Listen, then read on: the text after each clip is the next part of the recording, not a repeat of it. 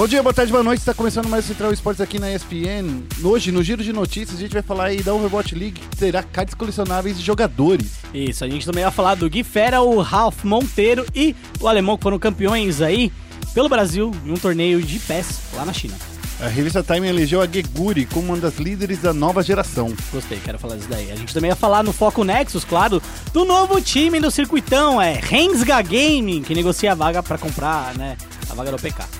A gente vai falar também das escalações do CBLOL e dos resultados do MSI, MSI 2019. Eu dei uma travada aqui, a gente vai no momento clutch depois, no, a gente vai falar do Major de Rainbow Six, a FaZe acabou caindo nas semifinais, a gente vai falar da MBR que também, que garantiu dois títulos na mesma semana, da Detona classificada por GC Masters e mais, né? A gente vai falar de dois brasileiros qualificados para o Mundial de Fortnite. E não perca no chat aberto porque a gente vai ter uma entrevista com o Matsukaze, então fique esperto que o Central Esportes está começando agora.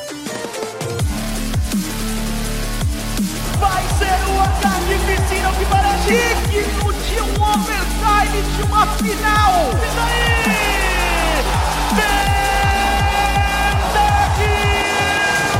Começando aqui o Central Esportes, eu sou o Rodrigo Guerra e estou acompanhado do Felipe Félix, o barbudo mais legal do país.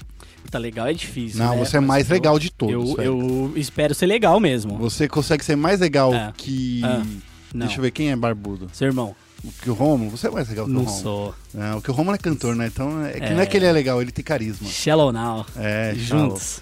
É, a gente tá aqui pra gente falar das últimas notícias que aconteceu no esporte eletrônico ao redor do globo, principalmente do Brasil, né? Mas É. ao redor do globo. É, acho que a galera gosta de se informar sobre tudo que tá acontecendo. A gente começa já falando da Overwatch League e dos cards colecionáveis dos jogadores, né? Lá nos Estados Unidos, eu acho que já tem uma cultura de cards colecionáveis de liga. Isso. Então a gente já tem, acho que o que mais a galera conhece é do beisebol. Isso, os cards de beisebol, né? Isso, porque do beisebol já, cara, teve presente em muitos filmes. É, eu acho que tem até uma carta super rara, que teve uma edição só, que é a do Michael Jordan, É. na época que ele foi jogar beisebol. Então, eu acho que os cards colecionáveis de beisebol é, são os cards que a galera no geral conhece, tá? Aqui no Brasil a gente usa o álbum de figurinha. É, aqui, então, mas é diferente, né? É que lá o- os cards de beisebol eles trazem estatísticas, coisas e tal. Isso, é tipo um super trunfo. É, mas não é um jogo. A gente Não. brinca com os É, cards. não é um jogo, mas é como se fosse super trunfo, né? É. Então tem a carta dos jogadores na temporada e tem as características deles e tal. É, é um asset bem legal pra liga e esse asset chega agora pra Overwatch League, certo? É, na terça semana passada, acho, né? Quarta, é, terça-feira, dia 14, é, a Activision revelou que fechou uma parceria com a Upper Deck, que vai produzir aí esses itens baseados na competição de Overwatch. É, elas vão ser disponibilizadas a princípio em formato digital, tá? Numa plataforma que chama IPEC. É, então a galera vai lá no IPEC, eles vão poder abrir os decks e também vão poder trocar as cartas com os amigos, tá? É, além disso, eles também podem encomendar versões físicas da coleção deles e aí eles vão chegar ali é, como itens colecionáveis, como adesivos, prints e pôsteres também. Então é algo que vem primeiro mais no digital.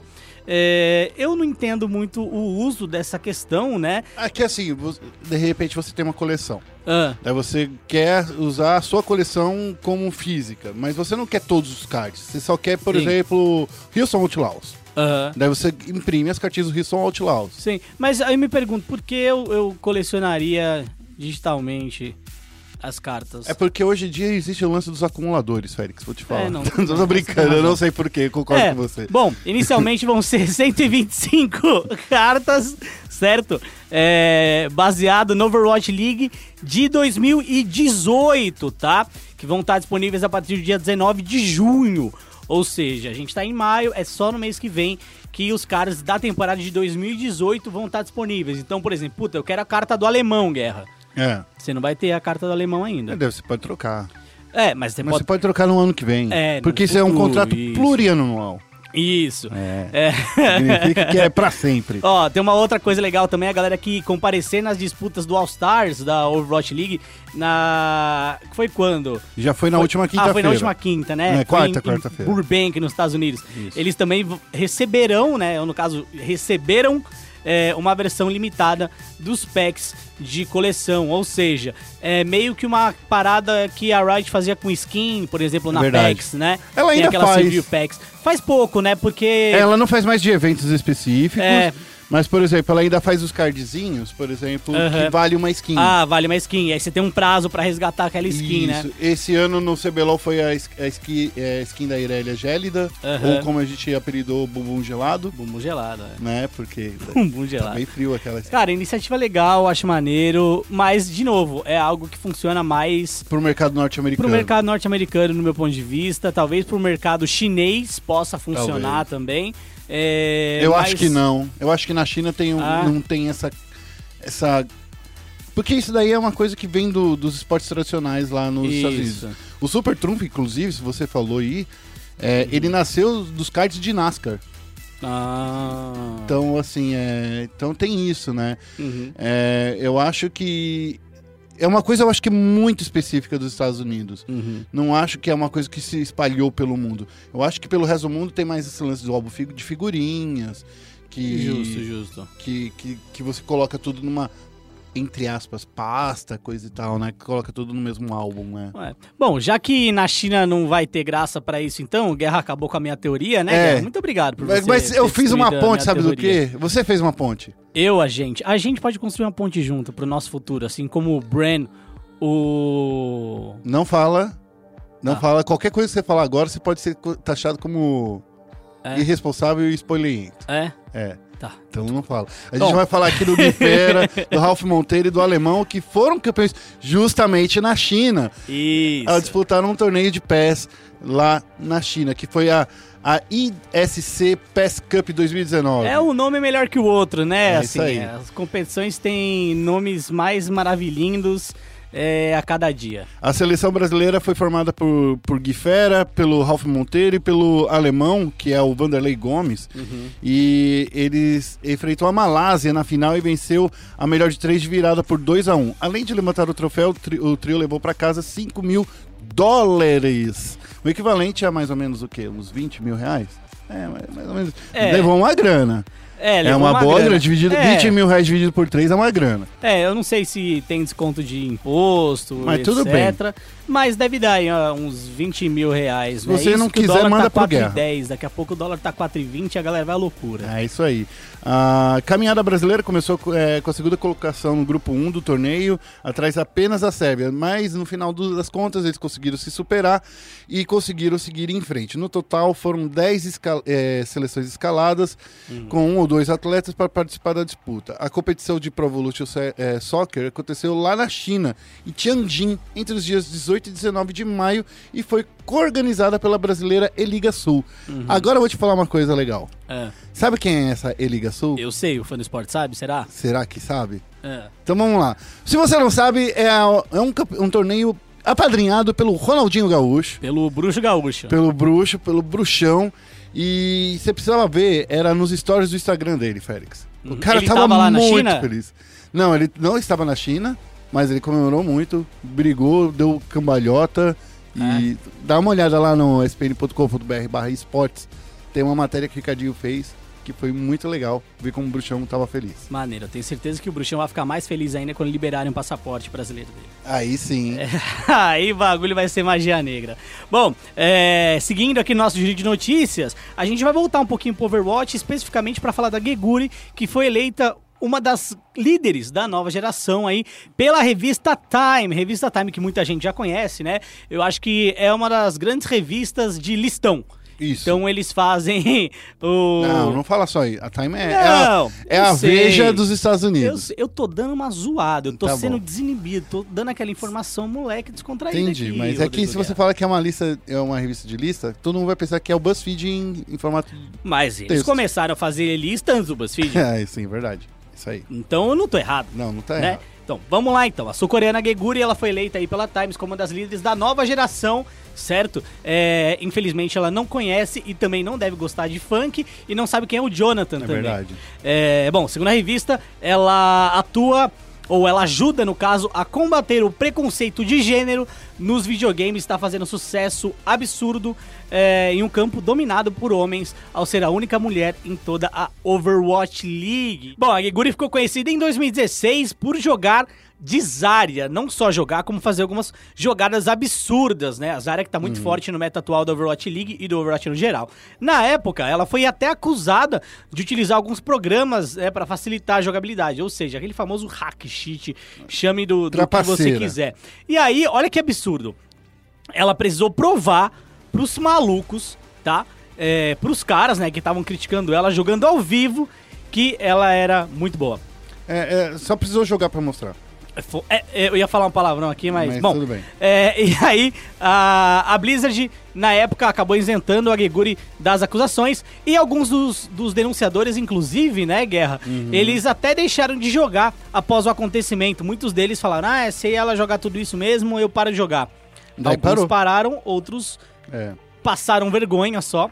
É, então acho que foi foi um caso, não vou dizer que foi um caso pontual e nem um caso atípico, porque isso acontece É constantemente. verdade. Muitas vezes não vem a mídia, né? Mas acontece cons- constantemente. É que no caso da Geguri, que foi um. Foi muito é, divulgado, inclu- inclusive na Coreia, porque ela tava. Ela era cogitada a ser jogadora da Overwatch League, ela estava sendo cogitada. Ela jogava pela, pela Kespa, né? na- na- no torneio da Kespa, da Overwatch de lá. E daí isso tudo acabou fazendo ela ser muito mais famosa, chamando muita atenção. E foi aí que a galera caiu matando e pegou repercussão global. Isso, dentro dessa lista, né, a gente tem outras pessoas. Tem até um político brasileiro, né, o David Miranda, é, tem a atriz Tessa Thompson, a Greta Thunberg, a boxeadora Hannah Ali, é, tem até o, o Tandy Wei, você que gosta de cozinha deve conhecer ele, É né, verdade, esse cara é legal. É, e aí a gente tem também o Ethan Lindenberg, que foi aquele jovem lá que se vacinou contra a vontade dos pais, porque os pais, eles são contra a vacina. É, a gente também tem a musicista Gina Elwendidi e outros famosos, ou não tão famosos, pelo menos aqui no Brasil, como a cantora Rosália e o youtuber Ajay Negar. Então, é, todos esses Ajay caras aí, Nagar, desculpa. todos esses caras aí são considerados como os líderes da nova, eh, da nova geração, Isso. é, em diversos lugares do mundo.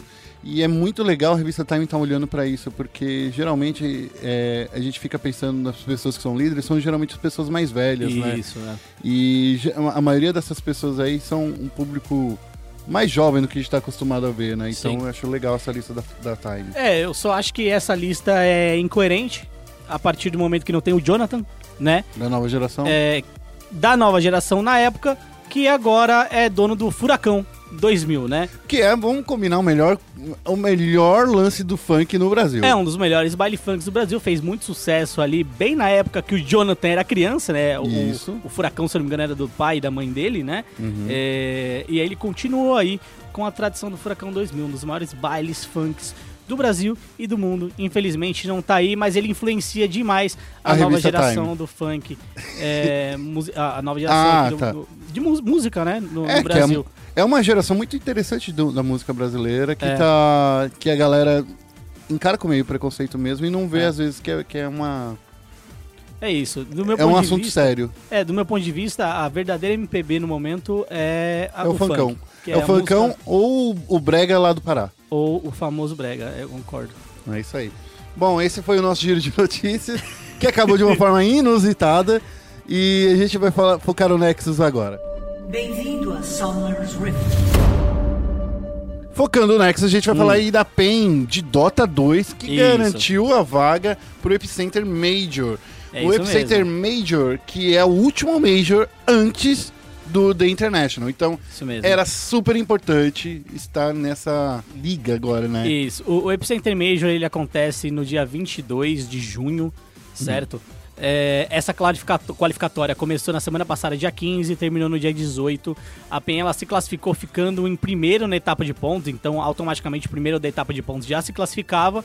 E depois tinha um playoff ali para decidir quem seria o segundo, né, a se classificar. E o segundo a se clas- classificar foi a Infamous. A Infamous ela não terminou ali em, em- em segundo, mas ela conseguiu nos playoffs se classificar. Um ponto que me chama a atenção desse time da Infamous é que tem um latino-americano só e o resto é europeu. Hum. Mas eles jogam no Brasil, na- na- no Peru, não é? É, mas eles jogam no Peru. É, então chega a, a ser até engraçado, né? Porque é, eu vou tocar no ponto agora da Chaos.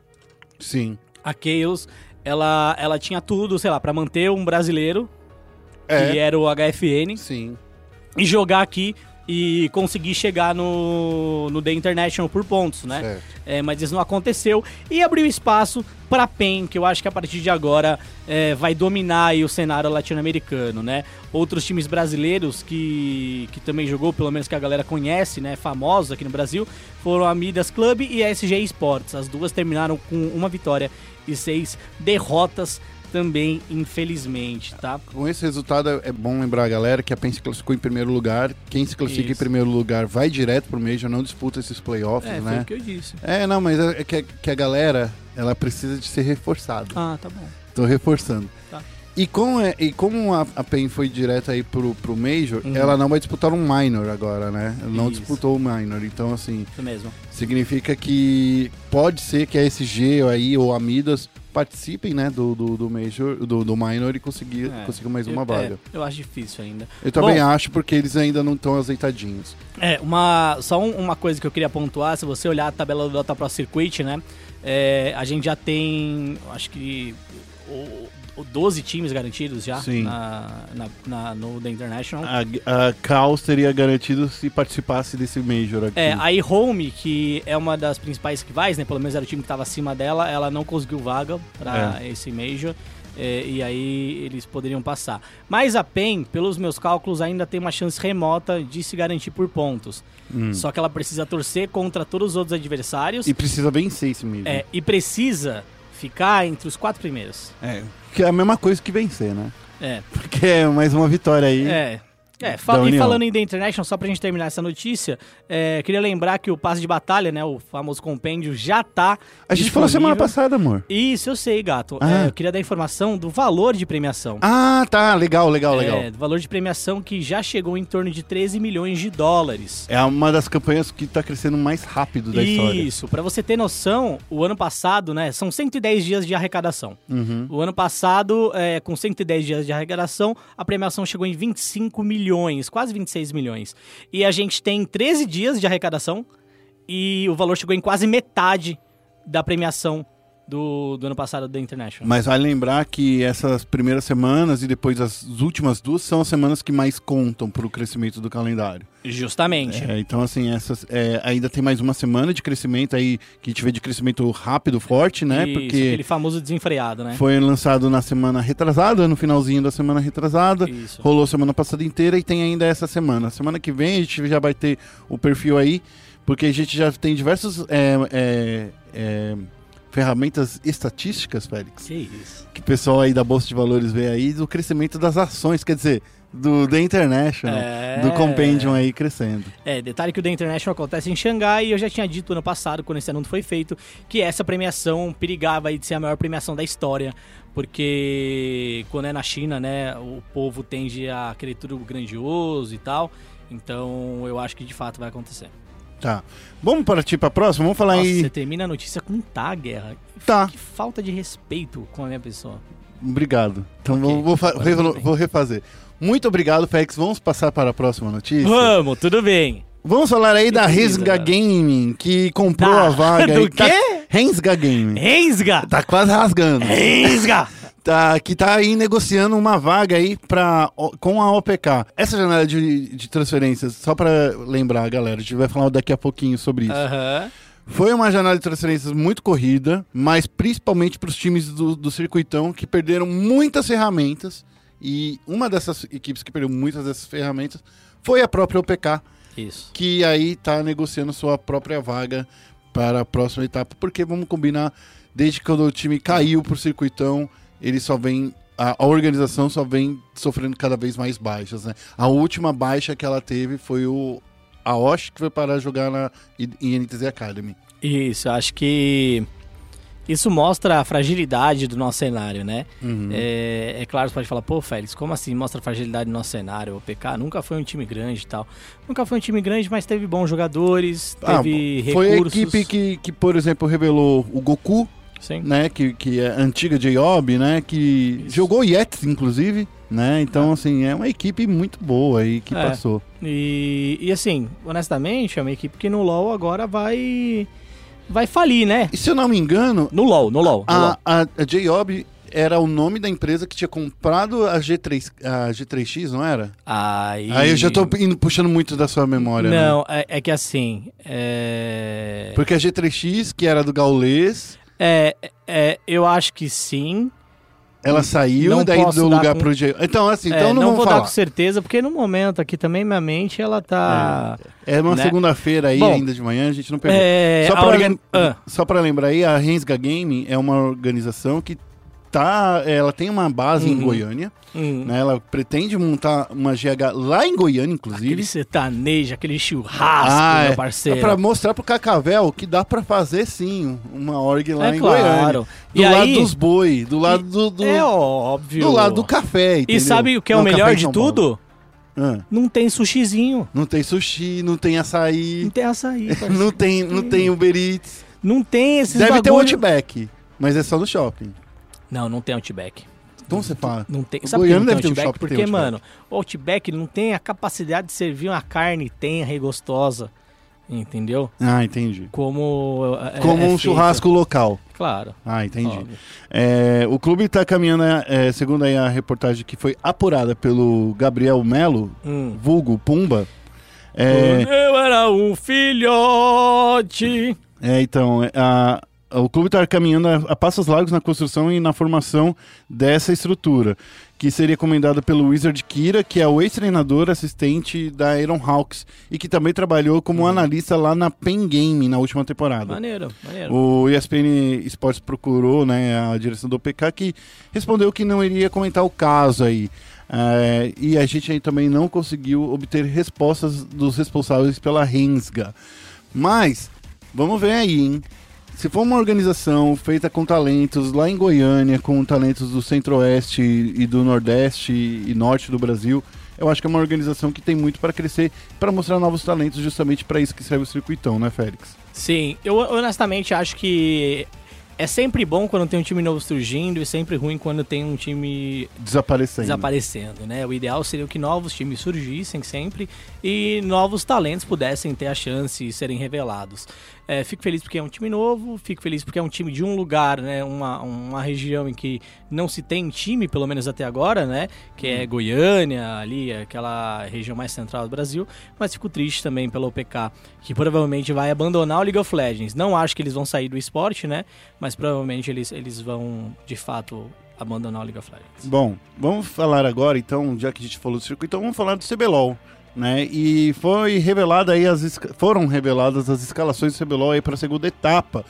A notícia apareceu lá no League News na Riot Games na, na última quarta-feira, às nove da noite, horário que eu sempre critico as pessoas por soltarem notícias importantes. Mas como era o programa da Riot, eu acho que tudo bem. É, a gente tava em casa, né, ali. É, então, mas Não eu tava muito- lá, já, eu já tava assistindo League News lá de no meu furô, com a toalhinha do lado, eu tive que pular da, banheira e sair pelado pra, pra digitar a notícia. É sério? Não, não foi isso. Ah, tá. Mas eu tava assistindo no furô mesmo. Bom, é, o Guerra, né, como sempre, uma pessoa super atenciosa, profissional, fez aqui uma lista das escalações. Como é que a gente vai trabalhar isso? A gente vai comentar lista a lista? Ó, a gente Porque- pode. Eu acho que a gente pode falar assim das as contratações que ficaram claras, né? Ah. Por, por exemplo, eu, eu queria falar duas coisas assim, por exemplo, do CNB. Aham. O CNB ele, ele trouxe do, o, o do Clone, o Milkyu, o, e o Vavel e o Freire, né? Que são os caras aí. O Duclo já estava na, na, na- CNB na, na temporada passada, Aham. mas o Milkyu, ele é um caçador que veio aí do circuito desafiante.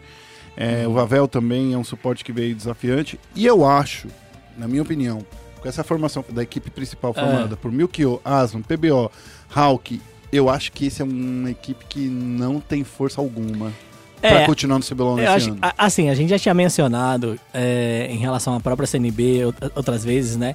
Que ela era uma do- do- dos times que poderia ser rebaixado, né? Em outras oportunidades. Várias oportunidades. É. E todas elas, ou o time chegou, no, que nem na etapa passada, chegou em quarto lugar, Isso. é, chegou em terceiro, quarto lugar, é, ou na outra etapa que conseguiu se safar aí da zona de degola, não, não caiu direto, mas ficou a poucos pontos para cair direto. Isso. E eu acho que agora o time tá continuando brincando com o perigo. Isso. Porque na hora que você coloca todos esses jogadores iniciantes e ainda tem o PBO, você tá colocando um time que, cara, tá colocando toda a pressão do time em cima do PBO. Sim. E talvez ele não seja a pessoa propícia para isso. É, eu, eu concordo, eu acho que a CNB ela sempre flerta aí com perigo, né? É. É, eu acho bem interessante essa forma de trabalhar. É, não é flertar revelando... com o perigo, é que eles estão querendo trazer novos talentos. Então, mas eu acho que, assim, é, existem formas e formas de trazer novos talentos e a gente vem mencionando isso sempre, que é, impre- é imprescindível que novos talentos surjam. Sim. E a CNB hoje eu vejo como um dos principais responsáveis por trazer novos talentos pro, pro League of Legends. Inclusive na comissão técnica. Quando a gente olha por Isso. Turtle, que saiu de caçador para ser técnico, que é um movimento Sim. que eu acho que mais jogadores deveriam fazer. é, E o Turtle não era tão velho assim de cenário, né? Só para lembrar. Ele não tava aí nas primeiras seasons aí do, do É, e o CBLOL. que eu digo, novos talentos, não tô falando novos gênios, tá? Então você É. pode pensar, não, mas como assim? Não tem talento nenhum que a CNB PBO é um revelou?" talento que surgiu. Então, PBO, quer queira, quer não, é um talento. O cara, quase O todo Oz. CBLOL, ele faz pentakill. O É. Oz, o Yamp. Sim, então são jogadores que são revelados pro cenário e acabam ficando no cenário. Quer queira, quer não, certo? Pro bem ou pro mal, Yoda. ele se mantém no cenário. E Yoda. É, mas E era não- um talento novo ali, é, né, quando ele não, surgiu. é um talento novo, mas eu não vou Era dizer que- streamer. É, mas eu não, não, não digo que foi eles que revelaram, porque ele tinha IMP antes, né? Ele tava fazendo bastante sucesso na IMP. É verdade. Então eu acho que assim, é bem legal essa forma de trabalhar da CNB, mas ela é perigosa ao mesmo tempo. Porque E- do jeito que eles fazem, não é, não é ter figurões, tá? Não é ter um medalhão. Uhum. Mas, por exemplo, se alguém me falasse pra mim, e eu, olha que eu pesquisei muito, fui falar Aham. com vários técnicos, o meu kill, ele é incrível, ele, ele é o caçador que todo mundo gostaria de ter, daí então assim, hum, acho que não. É, eu concordo. E o Yamp, ele era o motorzinho do time, né? O Sim. Yamp, mesmo com, com novos talentos, a gente sempre falou, o Yamp é o cara que pode fazer esse time virar. Uhum. Esse time com o Yamp, ele pode, pode seguir em frente, pode ir bem. E acabou acontecendo isso, né? O Yamp, ele acabou indo. E, o engraçado é que, assim, são, e- a CNB, ela se reforça, do meu ponto de vista, não se reforçando. Enquanto os outros times se mantêm Uhum. com a mesma base e trazem algumas peças é, importantes. É, partindo para próxima pro próximo time, Uhum. é, que é o Flamengo, que não fez alteração nenhuma, né? É, é um time que faz muito bem também não fazer alteração. É, porque o time que saiu da fase de pontos com 20 pontos, né? Sim. com 20 vitórias e apenas uma derrota, é, deu uma trupicada aí na, na, na grande final, mas também venceu o CNB na semifinal de uma forma avassaladora. Então eu concordo com você. Nesse caso do Flamengo, o, o- eu acredito que o que precisa ser ponderado e urgentemente é a contratação de algum psicólogo. Sim. É, esse é o ponto principal. E assim, o Flamengo nem precisa contratar de verdade, entendeu? Basta, sei lá, organizar com um clube carioca que tem os, os- os responsáveis da, da área de psicologia dentro do, do Flamengo Uhum. para trazer um profissional desse pelo, sei lá, uma vez por mês, uma vez por semana. É, e acompanhar nos playoffs, né? É, Período integral. É, eu acho que é isso. O time fez uma bela temporada, tiltou na final, principalmente Shrimp, então. que inclusive dizem que chorou, né? É, Então, e a gente já tinha mencionado que é um time que precisa desse ajuda, desse, dessa ajuda aí, dessa força psicológica. É né? um grande time, é um time muito forte. Eu acho que é o time que volta de novo para disputar as cabeças, porém, Uhum. aí fica sempre aquela dúvida. É o time que já, já tiltou três vezes em grandes sinais. Sim. Primeira lá no desafiante, uma vez no, no, no, no final do CBLOL do ano passado e outra vez no final desse ano. Uhum. Uma coisa tem que ser feita, né, cara? É, e aí a gente vai para um time que venceu o Flamengo, né? Que no caso é a NTZ, surpreendeu todo mundo eh, ao vencer o Flamengo. E eu acho que surpreendeu algumas pessoas também ao repatriar o Micão. Isso. É, confesso que por mais que eu, que eu tenha gosto pela forma de jogar do Mills, eu também vi o Mills como um mini Micão ali, né? É, então ele fazia um trabalho bem interessante que o Micão também fazia, muitas vezes com, com, com campeões diferentes, né? É, do atirador tradicional, muitas vezes com utilidade. E eu acho que essa vinda do Micão ela é muito boa, porque vai passar mais experiência, mais segurança pro time. Então acho que foi válida essa mudança aí. É, deixaram o White Lotus ir e trouxeram o Micão. É, eu- dessa lista eu gosto de, de falar da- dos dois reservas, né? Que é o, o Black e o Mills. O Boca Junior tá sendo negociado para sair da NTZ. Uhum. Então, assim, a Riot divulgou a lista, mas ainda tá na fase de transferência Aham. do desafiante. Então, o Boca Junior pode ir para um outro time no desafiante. Eu acho que semana que vem, quando a gente for falar, a gente vai falar direito Ah, do beleza. desafiante. É, e o Black é um, da- um dos caras que veio do Gillette, é, do Gillette Ult. Uhum. E, então ele conseguiu uma vaga aí de ficar como reserva do Envy para aprender um pouquinho mais. Esse é um cara que, que, que muita gente também fala que é um talento bem legal de se acompanhar, de ver como vai ser o crescimento dele. Eu só quero saber se a NTZ vai ter a, a coragem de colocar esse Black e o Mills de volta, né? Porque assim, na minha opinião, Félix, sendo bem honesto, o Mills ele tava com uma, uma fase muito melhor do que a do Micão. Mas essa é a minha opinião. Pode ser que dentro do time ele seja uma, um, o Micão seja outro cara. Uhum. Mas pelo, pelo que ele estava jogando pela Vivo Cage, ele não estava num- numa posição de conforto. Concordo. Entendeu? Concordo. Enfim. É, mas é isso, eu acho que a NTZ vem forte também, vem de uma maneira Uhum. bacana. Lembrando que o Maestro continua na equipe, ele só não tinha sido inscrito ainda até a data de, de, de transferência, até a data de publicação da Riot Games, porque foi fechado na segunda-feira e ele ainda estava com o contrato livre, caso outras pessoas Uhum. quisessem contratá-lo. Tá? Sim. Próximo time, né? é, falando de campeão, a gente vai pro time que venceu tudo no ano passado, que é a Kabum. Isso. A Kabum que por enquanto continua com os Antins no topo, mas aí a gente tem um reserva que veio da Sandbox, é, que é o Wizard.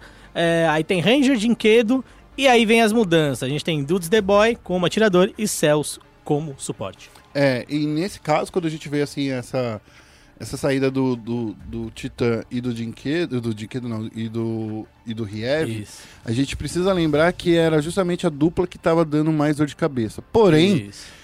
A- os Antins ainda tá para sair, né? É, pode, é, a gente tá vendo já movimentações do circuito desafiante que já a Falcão tá querendo trazer ele.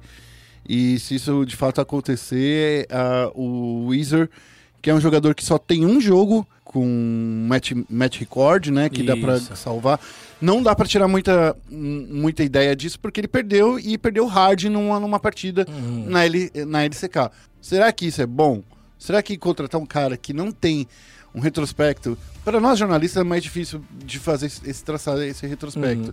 Já quem é analista dentro dos clubes deve conseguir o match history de outras partidas de treino, coisa e Sim, tal. claro. Mas assim, pra gente, co- como jornalista, a gente olha assim pro passado dele e fala assim, cara, esse cara aí, ele é tão bom quanto o cara novo que tá chegando aí no cenário. É, é que eu acho que. Não é por ele jogar na, na, LCK, na LCK que ele já tem o, o título de ganhou tudo porque eu sou coreano. É, não, não tem o título de ganhou tudo porque sou coreano, mas eu acho que a gente já pode depositar nele um sou melhor do que a média porque eu sou coreano. Tá, isso sim. É, então tem o histórico de solo kill dele, Mas etc. que esse ano a gente nem falou nada. É, é. Tá, tá. A gente vai falar daqui a pouco. Não, o Shirimbi jogou bem. Só A gente vai falar aqui só. embaixo no, no, no Ah, tá. MSI. Ah, tá bom. É. Então, acho que esse time da Cabum é um time que vem forte. Essa contratação, ela deve ter sido uma contratação diretamente feita pelo Hiro, que vai continuar como técnico. É, Conhece bastante jogador. da Cabum, conhece, conhece bastante. É, então, ele vem podendo mudar o time, que coisa que não aconteceu quando ele foi contratado, né? Das duas vezes que ele foi técnico. O time já estava formado. Então, é a primeira mudança do Hiro nesse time. É, O Hiro, inclusive, que escolheu o Dudes e o, e o Cells, que pelo que eu fiquei sabendo. Então é isso, assim, a primeira mudança é que a gente vai poder ver o Hiro fazendo num time.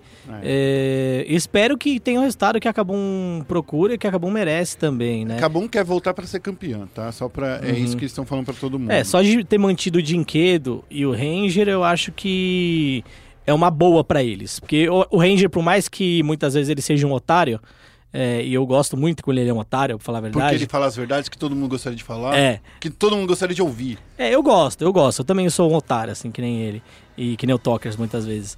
É, então eu acho que ter mantido o Ranger, ter mantido o Dinquedo é muito bom. O Dinquedo é um cara fantástico como pessoa e como jogador. Então eu acho que o time da Cabum, ele corre por linhas retas. Ele corre re- certas por linhas tortas.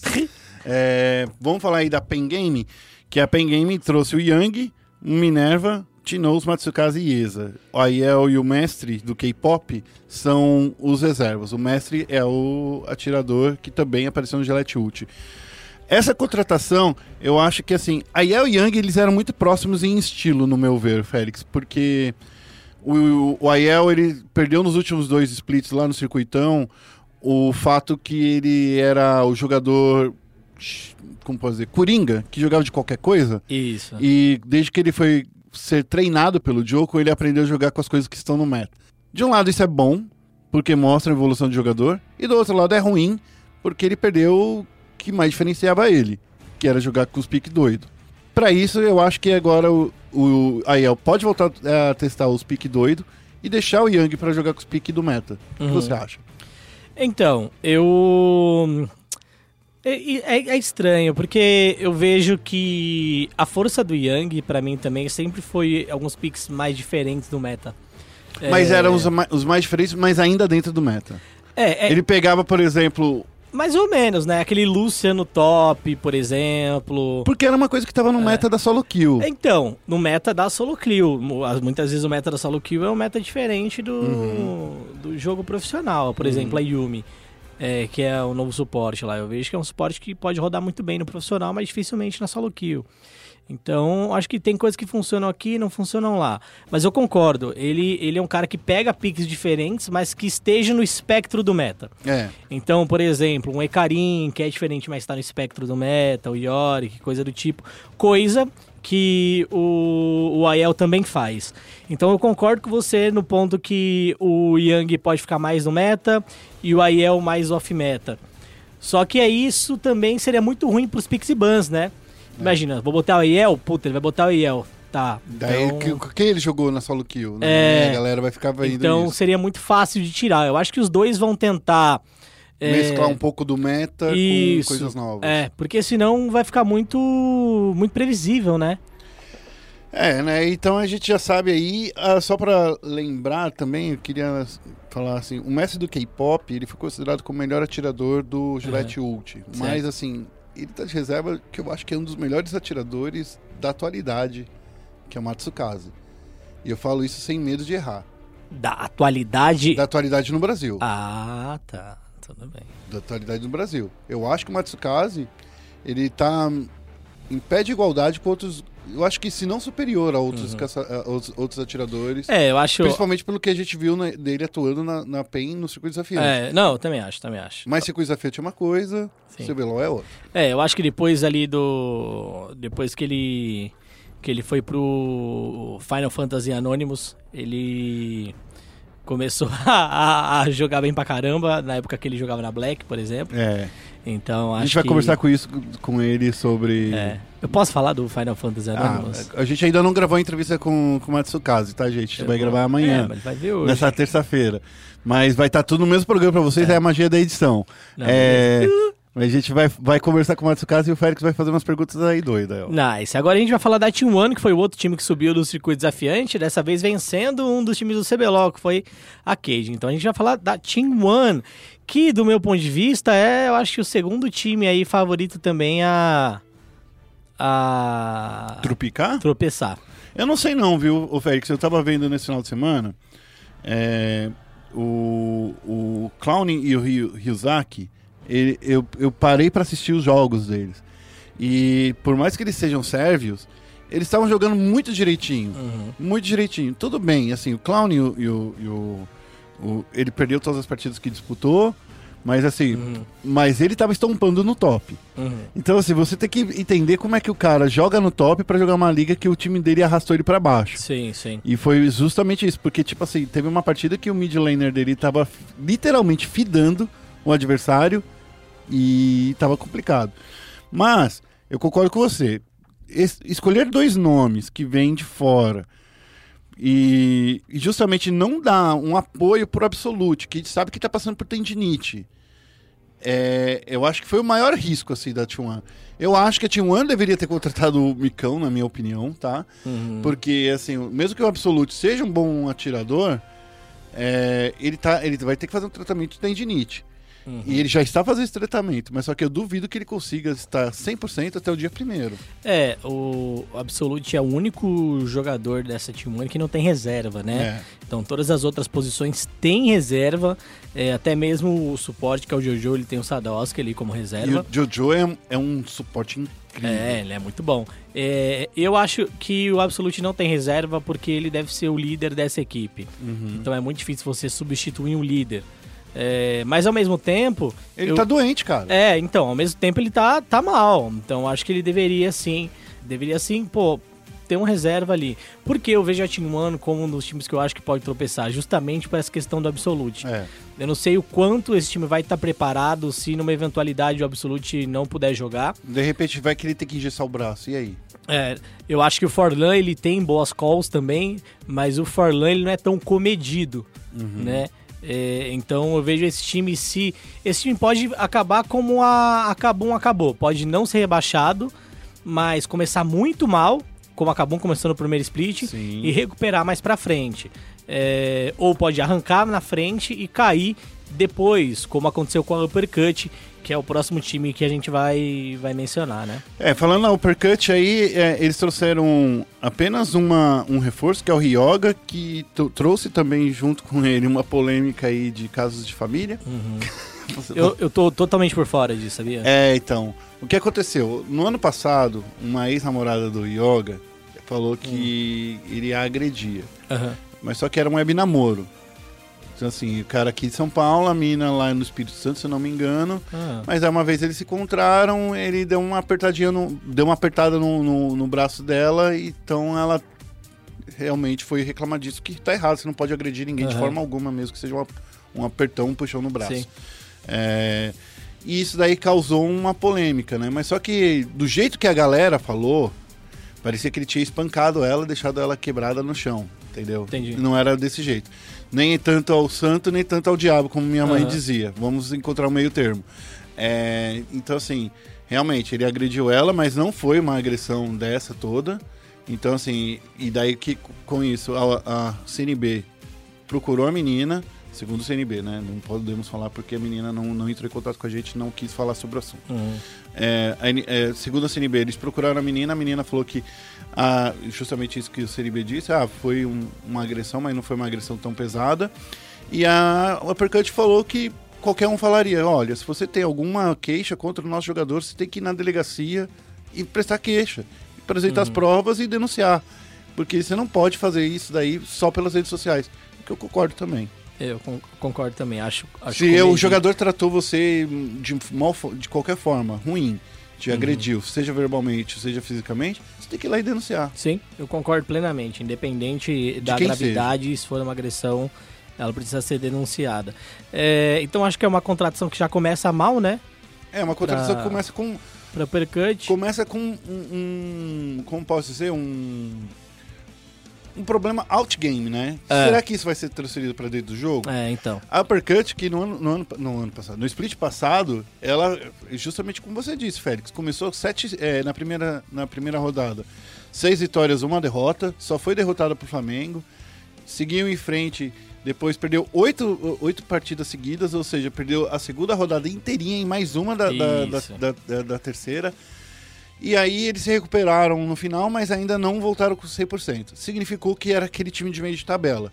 Se Uhum. for a uppercut que vem do primeiro split, do, da primeira semana, é uma uppercut forte. Sim. Se for a uppercut que veio da rodada 2, eu não gosto dessa uppercut. É a, é a uppercut que é rebaixado direto. Sim, eu acho que dessa vez a gente vai ver uma mistura, né? É, eu acho interessante trazer um reserva pro, pro Lei Chase. Justamente. né? É, acho que de fato ele foi o jogador que mais oscilou em relação a desempenho. Sim. É, O Altern- Alternative também, né? Teve uma oscilação, mas é, não foi uma osci- oscilação que comprometeu a partida. né? Sim, eu acho que o, o Fitz teve oscilações que comprometeram mais do que o Alternative. Então acho legal trazer uma reserva pro, pro Lei Chase. Lamento o caso, né? No caso aí da, da agressão.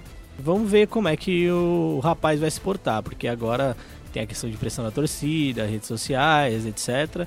É, mas em relação ao gameplay, eu acho que ele é um bom jogador, pode melhorar e acrescentar para o Uppercut e também tentar mudar um pouco o estilo de jogo da Uppercut. É né? verdade. É, falando agora do último time aí do CBLOL, que é a W7M Redemption, é, que vem também com bastante alteração, principalmente na, na, na- na rota inferior, porque eles trazem o Niuzuan Crastiel, que tá aqui como Crastimel, eu não sei. Eu não É. sei porquê, Também não. mas enfim. Daí vem o, o White Lotus e o Jockster. E traz também aí uma galera aí de reserva como o Days for Fun, o Rivan, o Danzori e o Glowcore. Esse time da, da W7M Redemption, Félix, na minha opinião, Melhorou justamente no ponto que precisava. Enquanto a Kabum precisava de ares novos, né? é, eu acho que a, a Redemption precisava de pessoas mais experientes. Uhum. E olha só, na Kabum ficou justamente os caras mais experientes, Ranger e Dinquedo e Zantins, por enquanto. Dá pra passar pro Dudes e pro Céus uma grande experiência. Por outro lado, com a chegada aí do Joxer e do White Lotus, o White Lotus é multicampeão é, latino. Sim. Só falta ganhar um, um- Quer dizer, na verdade, ele, ele já é campeão sul-americano. Fez. Pegou todos os cintos, né? É, América É, do Norte. Brasil só, né? Não, pegou, né? Porque ele, ele era da NTZ, só não jogou como um líder, como, mas ele tava na NTZ. Jogou e venceu partidas importantes pro time. Ok. Jogou e venceu partidas importantes pro Eu não queria concordar, mas eu tenho que concordar com você. É, então. Então, assim, ele fez a unificação do time latino-americano, do, do cinturão latino-americano. É, Pegou é, troféus de cinturões de todas as áreas, do norte, do Sim. sul e agora do Brasil. é, eu acho que em termos de negócio, né, a Redemption também ela faz boas contratações. Nossa, foi ótima essa Porque contratação. é, ela pega dois jogadores que têm potencial, jogadores acima da média, que estão em baixa. O Joxer, inclusive, foi eleito como o melhor suporte do ano passado aí pelo prêmio, prêmio CBLOL, né? É, então pega dois jogadores que estão em baixa. É, um que ia pro circuito desafiante, né? E o outro que tava na reserva, sem jogar, que queria jogar, e traz pro time. É, então acho que foi uma contratação bem assertiva, uma visão de mercado bem inteligente é, da W7M, Redemption. É, eu acho que é o time que melhor contratou em relação a custo-benefício, tá? Tem uma outra contratação que não foi dita até agora, que foi do Abaxial, que tudo bem, ele já estava na última semana aí, nas últimas semanas na, na Redemption, Isso. porém ele não foi escolhido como drafter, nem como... não foi anunciado direitinho, né? Ele estava trabalhando nos bastidores, mas aí ele vai, acredito que ele vai estar aí com o time o tempo todo, já a partir da- do próximo split aí. É um técnico que ele estava morando nos Estados Unidos, segundo ele, estava fazendo um programa de reciclagem, conversando com outros técnicos do, da LCS. Espero que ele tenha feito mesmo e a gente vai conversar com ele nos próximos dias aí para saber mais do que aconteceu. Mas eu acho que esse time vem mais forte. Se fosse para fazer agora um top 10 aí, eu colocaria em último lugar o CNB, top 10, top 8, né? CNB, depois vindo aí da T1, W7M, Uppercut, é, Kabum e NTZ eu colocaria ali no, no meio da, da tabela. Eu acho que as duas pontas seriam disputadas aí pelo Flamengo e pela PEN. Eu concordo, eu concordo. Na, na- quando eu falei que a Team One era candidata ao rebaixamento, você disse que não e você botou ela em sétimo. É, mas é porque eu não, não é rebaixada direto. É, Eu mas acho- aí na hora você discordou porque você quis discordar. Que eu quis discordar. Ah, tá bom. Mas não, mas eu acho que o CNB cai direto esse ano. Tudo bem, mas assim. É, Sétimo se- lugar se- ele não vai ser rebaixado. Sétimo lugar é candidato ao rebaixamento. Eu não ainda. vejo a T1 hoje, hoje, do jeito que a T1 está hoje, Hum. eu não vejo ela perdendo pra nenhum time do, Ô, desafiante. Guerra, me desculpa, você viu os times que você tem no desafiante? É que a Cage não sei o que vai acontecer, mas É a você tem a tem que Red que tá contratando. Você tem, Tem a Red Fa- que contratou o Titã, inclusive. É, então, a Falcol que quer montar um time forte, entendeu? Pô, você tem times aí que vão batalhar, velho. Por isso que a eu falo assim, do jeito que está hoje, do jeito que está hoje, eu acho que não cai. Mas, semana que vem acaba a janela de transferência do desafiante. Daí a gente vê como é que vai, que os times ficaram. Dependendo de como for, eu posso mudar minha ideia ou não. Mas assim, pelo que eu tô vendo até agora, eu acho que quem, contra... quem perdeu muito foi o desafiante. Uhum. O desafiante perdeu muitos nomes legais. Você acha? Perdeu, perdeu. Perdeu quase toda a cage toda. Ah, se for confirmado o Tokers, vai ser o Tokers que vai ficar no, no desafiante e o Revolta. Titã que vai pro O desafiante, Titã. Yamp Mas o Titã que vem de uma, de uma de uma fase tão ruim que o melhor atirador dele era o Volkos. É. Zantins que pode ir pro desafiante. Você tá entendendo o que eu tô querendo Claro, dizer? claro. Então, assim, não, não, é, não é que eu tô farpando o nosso querido amigo Manauara. Mas é verdade, cara. É. O cara fala que um dos melhores atiradores dele é um mago, é estranho. Enfim. É, justo. Já que a gente tá falando aí de injustiça, e a gente precisa falar rapidinho aí do resultado que rolou no MSI. É, mas que injustiça tem nesse resultado? Porque foi uma injustiça. Porque quem tinha que ter vencido era Ah. Team Liquid. Ah! Ah! Ô, guerra. Team Liquid. Ô, que- guerra. ô, vamos lá. Pô, você não ficou. Você não Não. chorou quando você viu o, o Double Lift lá com- eh, na mensagem que ele soltou no, no Twitter? Não. Pô, puta emo emo Não. mensagem emocionante, cara. Cara, vou ser bem honesto. É... O G2 já tá acostumado a vencer, já ganha tudo na Não, Europa. eu não, não. Eu acho que é diferente. A T-Liquid também, ela tá acostumada a vencer nos Estados Unidos. Começou a se acostumar a vencer nos Estados Unidos. Começou. É, mas assim, o, eu acho que na derrota da Evil Genius pra Team Liquid de 3x1, claramente foi um tilt. Né? É, Evil Genius tiltou. E a G2 se mostrou um time melhor que a SKT.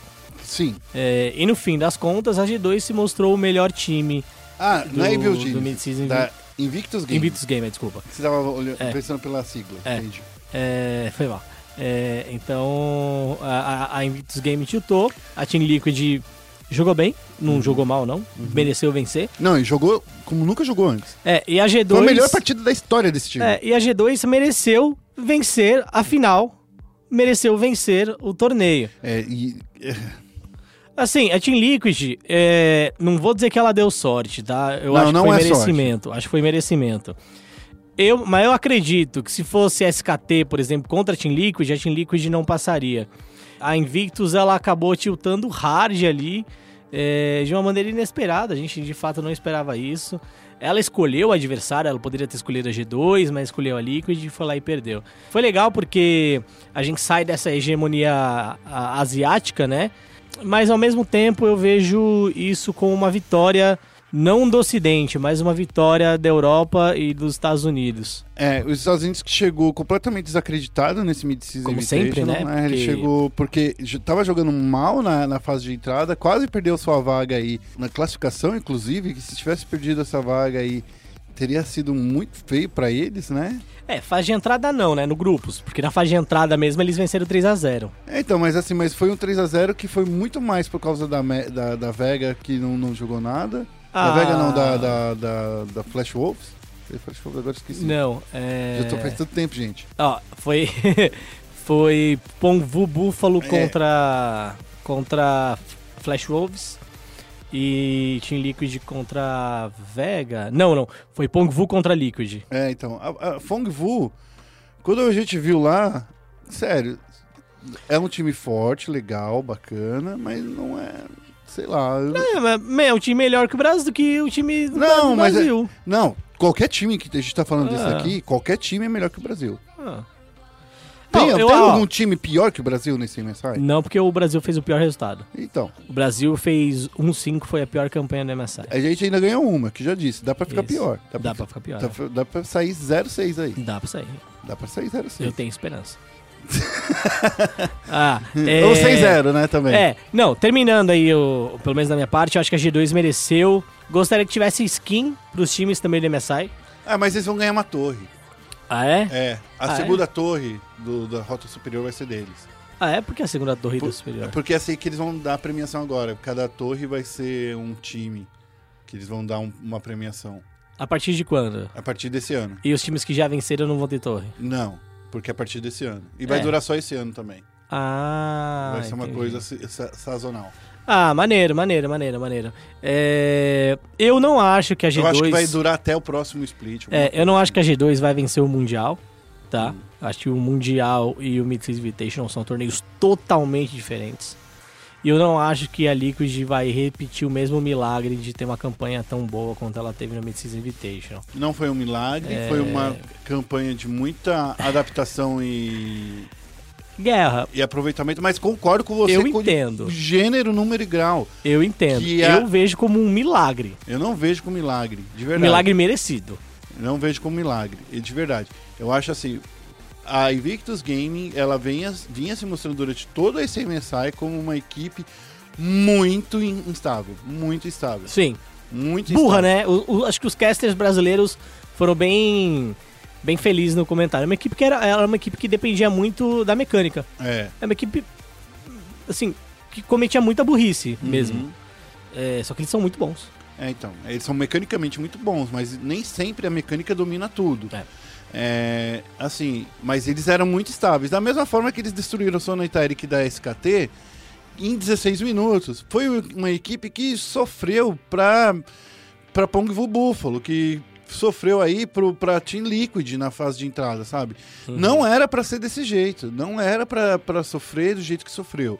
Então, na minha opinião, é, é um sinal de que se você vai confiar apenas na me- mecânica dos seus jogadores, vocês estão fazendo É. errado, porque League of Legends é um jogo de estratégia. É, eu concordo. E, bom, tô, tô feliz que a G2 tenha vencido. Parabéns, tava G2. torcendo pra G2 vencer também. Eu tava torcendo pra Team Liquid. Não, nossa senhora.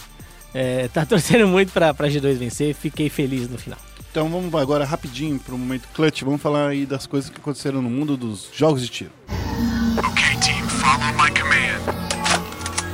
E no momento clutch a gente vai falar aqui, ó, no Major, a FaZe Clan caiu nas semis e a Empire levou o título.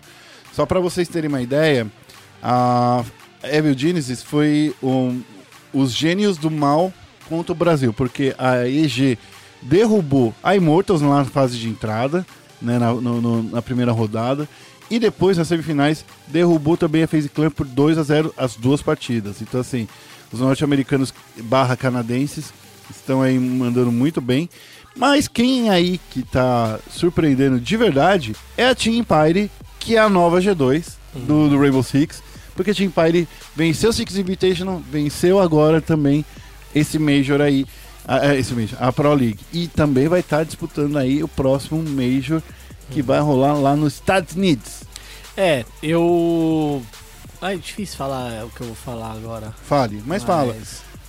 É, eu, eu acho que o o Rainbow Six brasileiro vem, vem perdendo um pouco a força temporada a temporada. Não porque a gente vem piorando, muito pelo contrário, eu vejo os brasileiros melhorando bastante. Mas eu acho que outras regiões vêm é, melhorando mais do que a gente. Mais rápido, né? É, por diversos fatores, é, fatores financeiros que influenciam em comissão técnica e outros elementos também, é, e um pouco de cultura. Então, por exemplo, você pega a Evil Genesis, né? É, foi a responsável por tirar os dois times brasileiros da competição. Primeiro Sim. tirou Immortals, depois tirou FaZe Clan. É, a FaZe contra a Leystream fez um, um jogo de fato muito bom, muito dominante, o time foi, foi conciso mesmo. É, mas, por exemplo, se a FaZe pega a Fnatic, pô, eu teria minhas dúvidas se venceria. Ah, Se pega a Team Empire, eu acho que ia perder.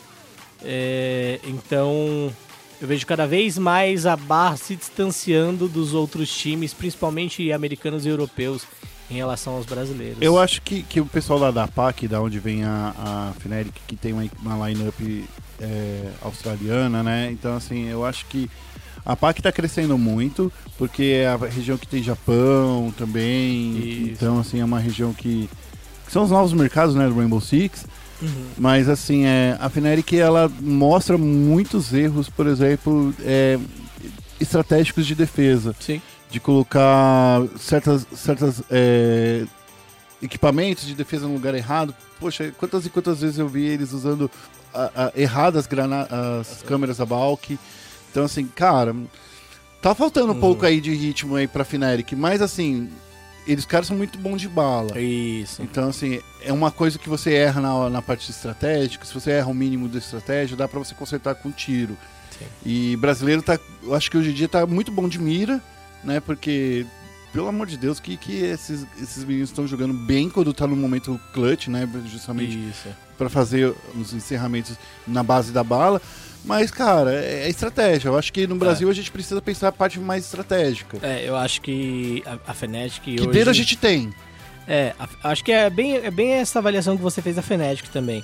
É, se você olhar os times hoje no Brasil, eu vejo que bala a gente tem.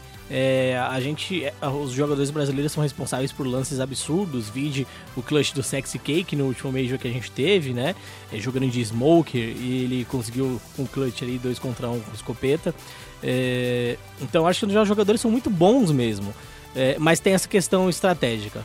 É, hoje está muito fácil de você ler os times brasileiros. Sim, concordo. É, eu acho que isso é ruim, né? É ruim.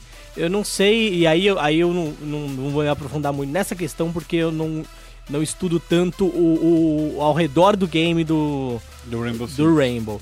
É, não sei a quantidade de pessoas em comissão técnica que estão utilizando. É, a maior comissão técnica do mundo até agora é da G2, que é antigo pessoal da Penta, né? Isso. Então, assim, é, os caras têm analista, tem três analistas, Aham. tem analista pra cada mapa, porque é- a variedade de, de mapa é muito grande. sim, Então, sim. então, assim, eles têm três analistas, eles têm uma comissão técnica muito forte, então eu entendo esse lado aí. Se a gente não começar a investir também em comissão técnica aí pro Brasil, a gente vai, vai acabar se ferrando, como aconteceu com o League of Legends. É, e eu acho que diferente do LoL, a gente tem um talento bruto melhor Sim.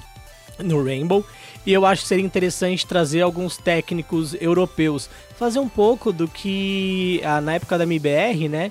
O que eles fizeram também, trazendo alguns europeus, na época da MBR, no CS 1.6. Tá. É, trazendo alguns europeus também pra cá, pra melhorar, melhorar essa questão estratégica, né?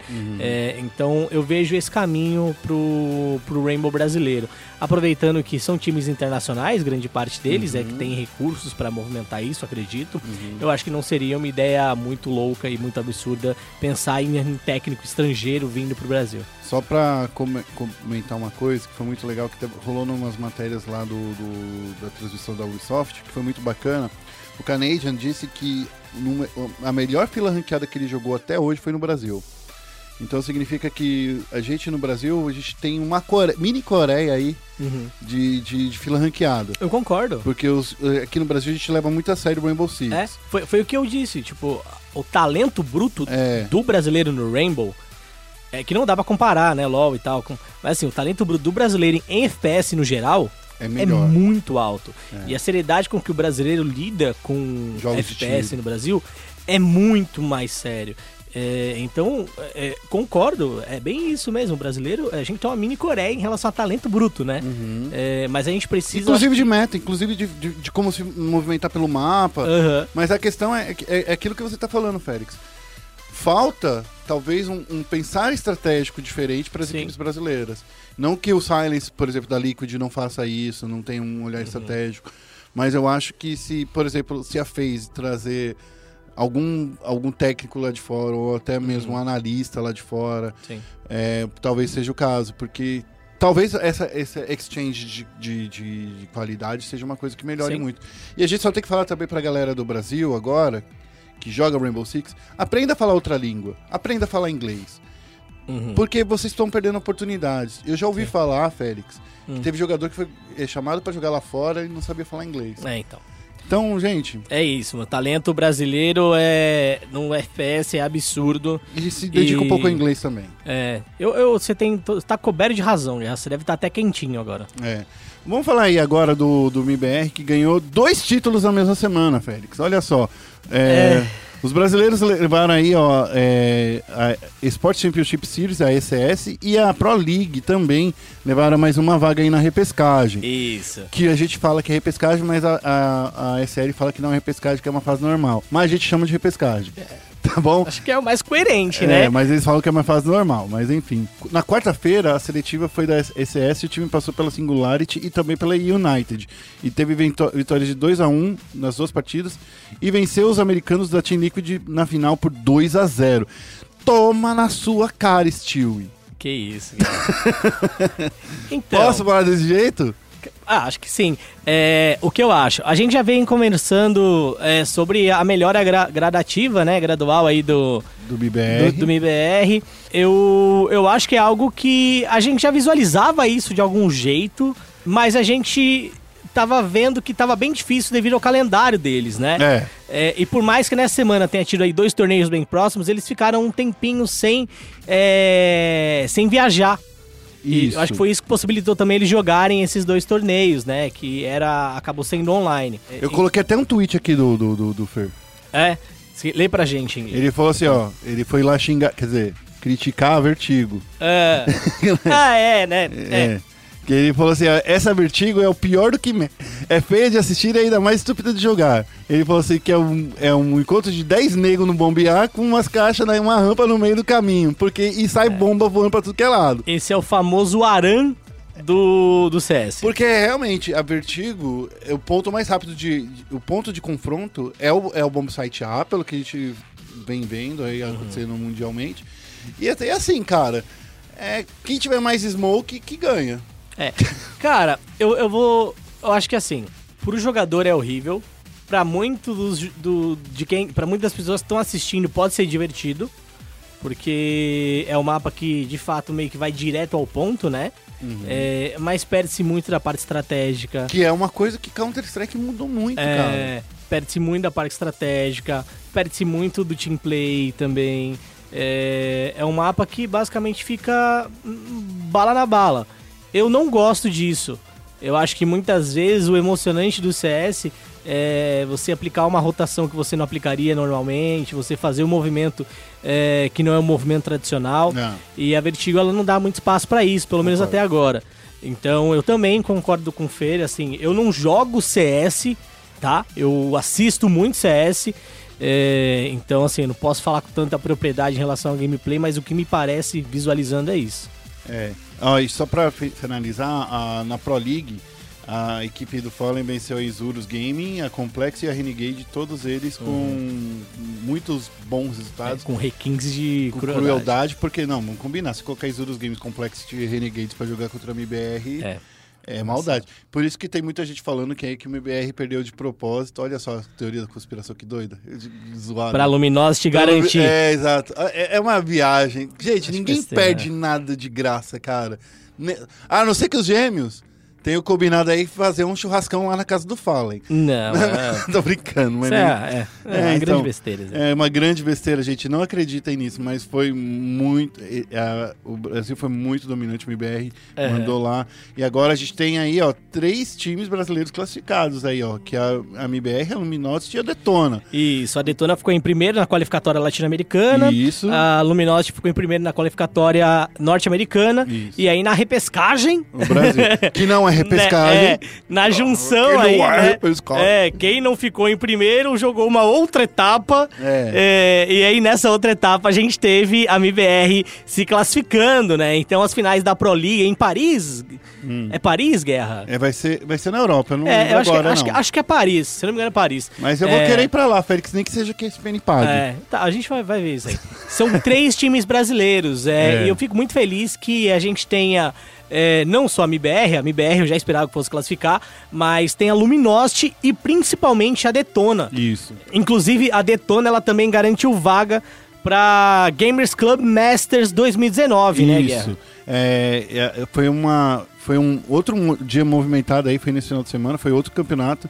A Daytona que garantiu a presença na, na primeira etapa do GC Masters, graças aos resultados da, da, da Dell Gaming Liga Pro de maio.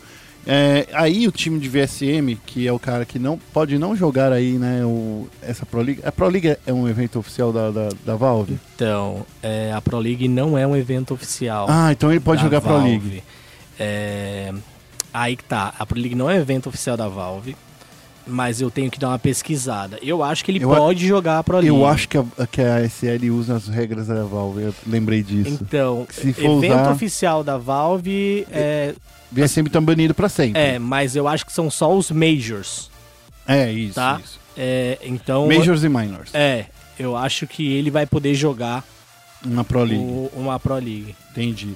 Enfim, daí eles, é, eles venceram aí, eles, agora eles vão ter aí na. Eles vão participar da Esportes Global, que eles já confirmaram pra gente também nessa semana. Falaram que eles não vão é, disputar o Major, mas é claro, né? Tá mais do que óbvio o motivo pelo qual, né? Eles não vão disputar a vaga pelo Major porque eles têm o VSM na lista, então não dá pra substituir. Até que a Valve olhe pra, esse, pra esses meninos aí com mais cuidado. Já saindo um pouco de Counter-Strike e indo para o Fortnite, a gente tem mais dois brasileirinhos qualificados aí para o Mundial de Fortnite, Félix. Que é o Wise DP e o Gustavox 8. Né? É isso, Gustavo Ox 8 e o IXGP. Porque nesse final de semana rolou mais uma fase qualificatória. E de novo, quem venceu foram os dois meninos da W7M, que é o PFzinho e o Nix, né? Então os caras aí ganharam a, a- a fase, mas eles já tinham se classificado. Isso. Daí ficou pro segundo colocado, que foi esses dois meninos. Isso mesmo. Essa é a terceira qualificatória de duplas. É, Eles, das três qualificatórias, pegaram o primeiro colocado em duas. Então, é uma dupla muito forte. Eu acho que é legal a gente dizer que o Knicks tem 13 anos de idade. Verdade. É, ele é muito jovem, é um molequinho. E- Tem um dedo, uma agilidade, gente, que... É, e, e- e- é, é- é de chamar a atenção que ele deu uma entrevista falando da relação com o estudo também, né? É. Então, o pai e a mãe dele, é, ele tava jogando no quarto, eles estavam assistindo na sala, é, e ele falou, pô, eles estavam assistindo, eles me acompanham, eles me dão suporte, mas eu tenho mais obrigações, eu tenho que estudar, eu tenho outros compromissos também, além de jogar. É, ele não vai ser mais uma Daiane dos Santos do Brasil. Como assim? A Daiane dos Santos teve que parar de estudar porque ela foi pra Curitiba. Daí Ah, fez, não sabia, não. fez EAD de ensino, de ensino Ah, é? médio lá. Sabia não, Guilherme, muito obrigado. Eu não sabia Tô não. trazendo aqui cultura. Cultura, jovem. Então, é, o Knicks é, joga muito bem, PF5, que é a dupla dele, joga muito bem também. É uma dupla que eu acho que a gente pode contar pra tentar trazer o título, né? A gente não sabe ainda direito como estão os outros times, porque a gente só vai saber depois que juntarem nesse primeiro World Cup de Fortnite. Mas é uma dupla que, pô, a gente pode confiar bastante. E o HDP e Gustavox é, são uma dupla nova aí, pelo menos uma dupla sem time, que ficaram em segundo colocado no critério de desempate na frente do Shaw e do King, certo? Outras duplas também aparecem mais pra baixo, como a dupla da Red, o Zeca Piranha e o Tecno Viking, é, mas eles ainda não conseguiram chegar lá. O Tecno Viking tem bastante chance no individual, individualmente ele tá jogando muito bem, e nesse fim de semana a gente vai ter mais uma etapa de qualificatória. Mas essa é, é a de individual, né? individual e não vale classificação, Ah, sabia? mas vale, vale uma graninha. Vale uma graninha e a galera vai jogar com certeza. Só pra vocês ficarem sabendo, esses dois... O, o primeiro lugar levou 6.500 dólares e o segundo lugar levou 5.500 dólares.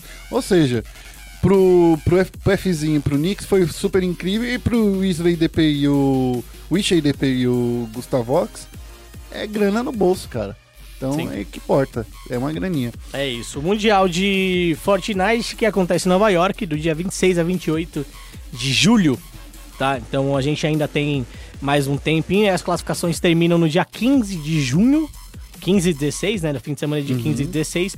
E aí o Mundial acontece em julho. Só pra vocês ficarem sabendo, né? Agora a gente vai falar mais de Fortnite porque o Nicolelli, o Nico, o, o Nicoleles passou por aqui, o Nicolino, Ah. né? Porque agora eu fiquei amigo pra caramba dele. Eu ia perguntar se o Nicoleles era aquele aquele doutor que curou o paraplégico lá. É, mais ou menos né? isso. É, aqueles, aqueles médicos espiritual. que negócio que eu vou operar Não, sua alma. Não, não tem nada a ver com Não isso. tem nada a ver. O cara, não, o, o, o Nicolino não é o Nicoleles. Não. É, mas enfim, esse foi o nosso momento clutch. A gente discutiu um pouquinho mais. Porém, agora tem uma conversa com o Matsu que você confere agora no chat aberto. Estamos aqui começando o chat aberto. Eu, Felipe Félix, eu e o Felipe Félix. Ah, tá. né? é. Estamos aqui de frente com o Pedro Gama. Pedro. Gama. Pedro Gama. Acho que pouca gente sabe, né? É um bonito nome. É um bonito Ah, eu nome. não gosto muito de Pedro, não. Pô, sério? Acho muito comum. Você acha que. Ah, mas meu nome é Felipe, o dele é Rodrigo. Melhor que Pedro. Não, Não, Pedro hora. ah, que isso. Pedro hora. Tá bom, tá bom. Ô, ô, ô, ô, Matsu, é, a gente, há pouco tempo atrás, faz o quê? Uns três meses, né, Félix? Ah, Que a gente, não que a que é. gente começou a utilizar só o nick do jogador. Ah, sim. Hum. Faz uns três meses. Daí rolou uma. com- A galera falou assim: não, mas como vocês vão saber quem é o cara, qual é o nome do cara? Você, particularmente, prefere ser chamado de Matsu ou de Pedro? De Matos. Eu Acho que eu tô mais acostumado com Matos. Até É. meus pais me chamam de Matos às vezes já. Ah, é? É, do que Pedro, aham. Então tá na Normal, hora né? de virar já nome próprio. É, mas imagina, vai chamar o. Sei lá, o Ronaldinho Gaúcho. De Ronaldo. Ronaldo. O Ronaldo, tudo bem. Ronaldo. Muito formal. É, pô, Não dá. É complicado, né? Mas enfim, a gente tá aqui pra trocar uma ideia com você, pra gente falar diversas coisas que aconteceram aí, tanto da, da queda da PEN, da subida da PEN, Aham. da volta por cima. E eu acho que o primeiro ponto é, você tava naquela equipe que caiu com a PEN, né? Tá. É... E aí, como... Eu sei que voltar no tempo é uma coisa muito difícil, mas o que você faria diferente naquela época? Ah, o que eu faria diferente? Falaria pra não fazerem certas contratações, talvez, né? Porque mudou muito a cara da PEN, o estilo de jogo do time. é, fez apostas que eu acho que não eram tão necessárias assim para aquela época e foi muito wild assim, sabe? Foi muito uma aposta muito louca e que no final das contas acabou não dando certo. Obviamente que não foi só por causa dessa aposta, o time como um todo estava jogando mal, obviamente. Então, foi uma pen que não conseguiu encaixar o jogo. Se não me engano, foi assim, eu poderia dizer que foi a de fato a pior pen assim, pior line, talvez. Deixa eu a- aproveitar a pergunta do Guerra e implementar também uma outra pergunta. Você também, é, um split antes, chegou à final do CBLOL é, contra a Team One pela própria PEN, né? Você acha que essa boa campanha, né? Porque foi uma boa campanha chegar na final é sempre bom. Você acha que essa boa campanha mascarou também problemas e opções que a PEN tinha feito que acabaram levando esses problemas adiante e contribuíram também pro rebaixamento? É, com certeza. A gente já teve essa conversa lá na- no Office, inclusive, que ter chegado nessa final mascarou muitos problemas da organização, os problemas que tinham no time. Então, de certa forma, foi muito ruim isso ter acontecido, Aham. porque a gente foi vice, né? Se tivesse sido campeão aí, tá bom. Aí seria, da, seria nice. Aí né? seria nice até, só que não. É, então mascarou muito. E a nossa campanha em si, se a gente fosse parar pra ver, não foi uma campanha boa naquele CBLOL. Aham. É, foi um CBLOL que deu muita zebra, pelo que eu me lembro, e a gente acabou chegando na semifinal por, por conta de outros resultados, pontuação de outros times, e acabou que a gente caiu ali na semifinal, e nessa semifinal a gente teve uma performance muito boa contra a INTZ, é, teve até um penta meu, e isso também mascarou e todo mundo ficou falando, pô, a PEN é muito boa, merecia cinto na final, não sei o quê. E a gente chegou lá, tomou um cacete na final, né? É que eu falo que o ano de 2017, que foi quando tudo isso aconteceu. Eita, nós. quando tudo isso que aconteceu, foi o ano onde a gente viu que todos os times estavam ruins. Não era o caso da PEN, não era só o caso da Cade. Concordo. Todos os times estavam ruins. É, parecia que. Eu falo que é o ano perdido, porque foi um ano que a gente vinha de 2016, com a NTZ dominando o cenário, mostrando muita coisa. Depois o, o time se dissolveu, levou conhecimento pra todo mundo. Só que parece que ninguém sabia jogar mais LoL. E quando a gente chegou lá naquela, naquele MSI com a Red Kennedy e depois no Mundial com a Team One, a gente mostrou. Só foi provado que a gente não sabia jogar nada. É.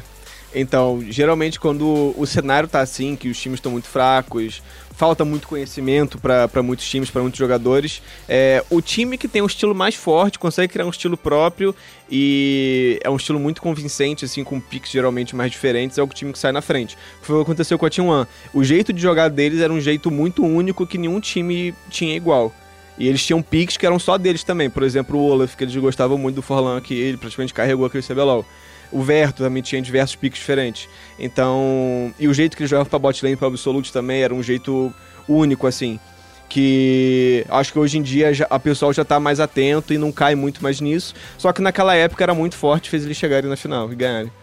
de, de lá pra cá, assim, é, do rebaixamento da PEN pra cá, vocês não subiram no primeiro split, que vocês disputaram o circuito desafiante, e acabaram subindo agora, é, depois de algumas mudanças, né? Inclusive uma mudança no estilo de jogo, é, uma mudança um pouco mais agressiva, né? Tirando o Napon e colocando o, o Minerva.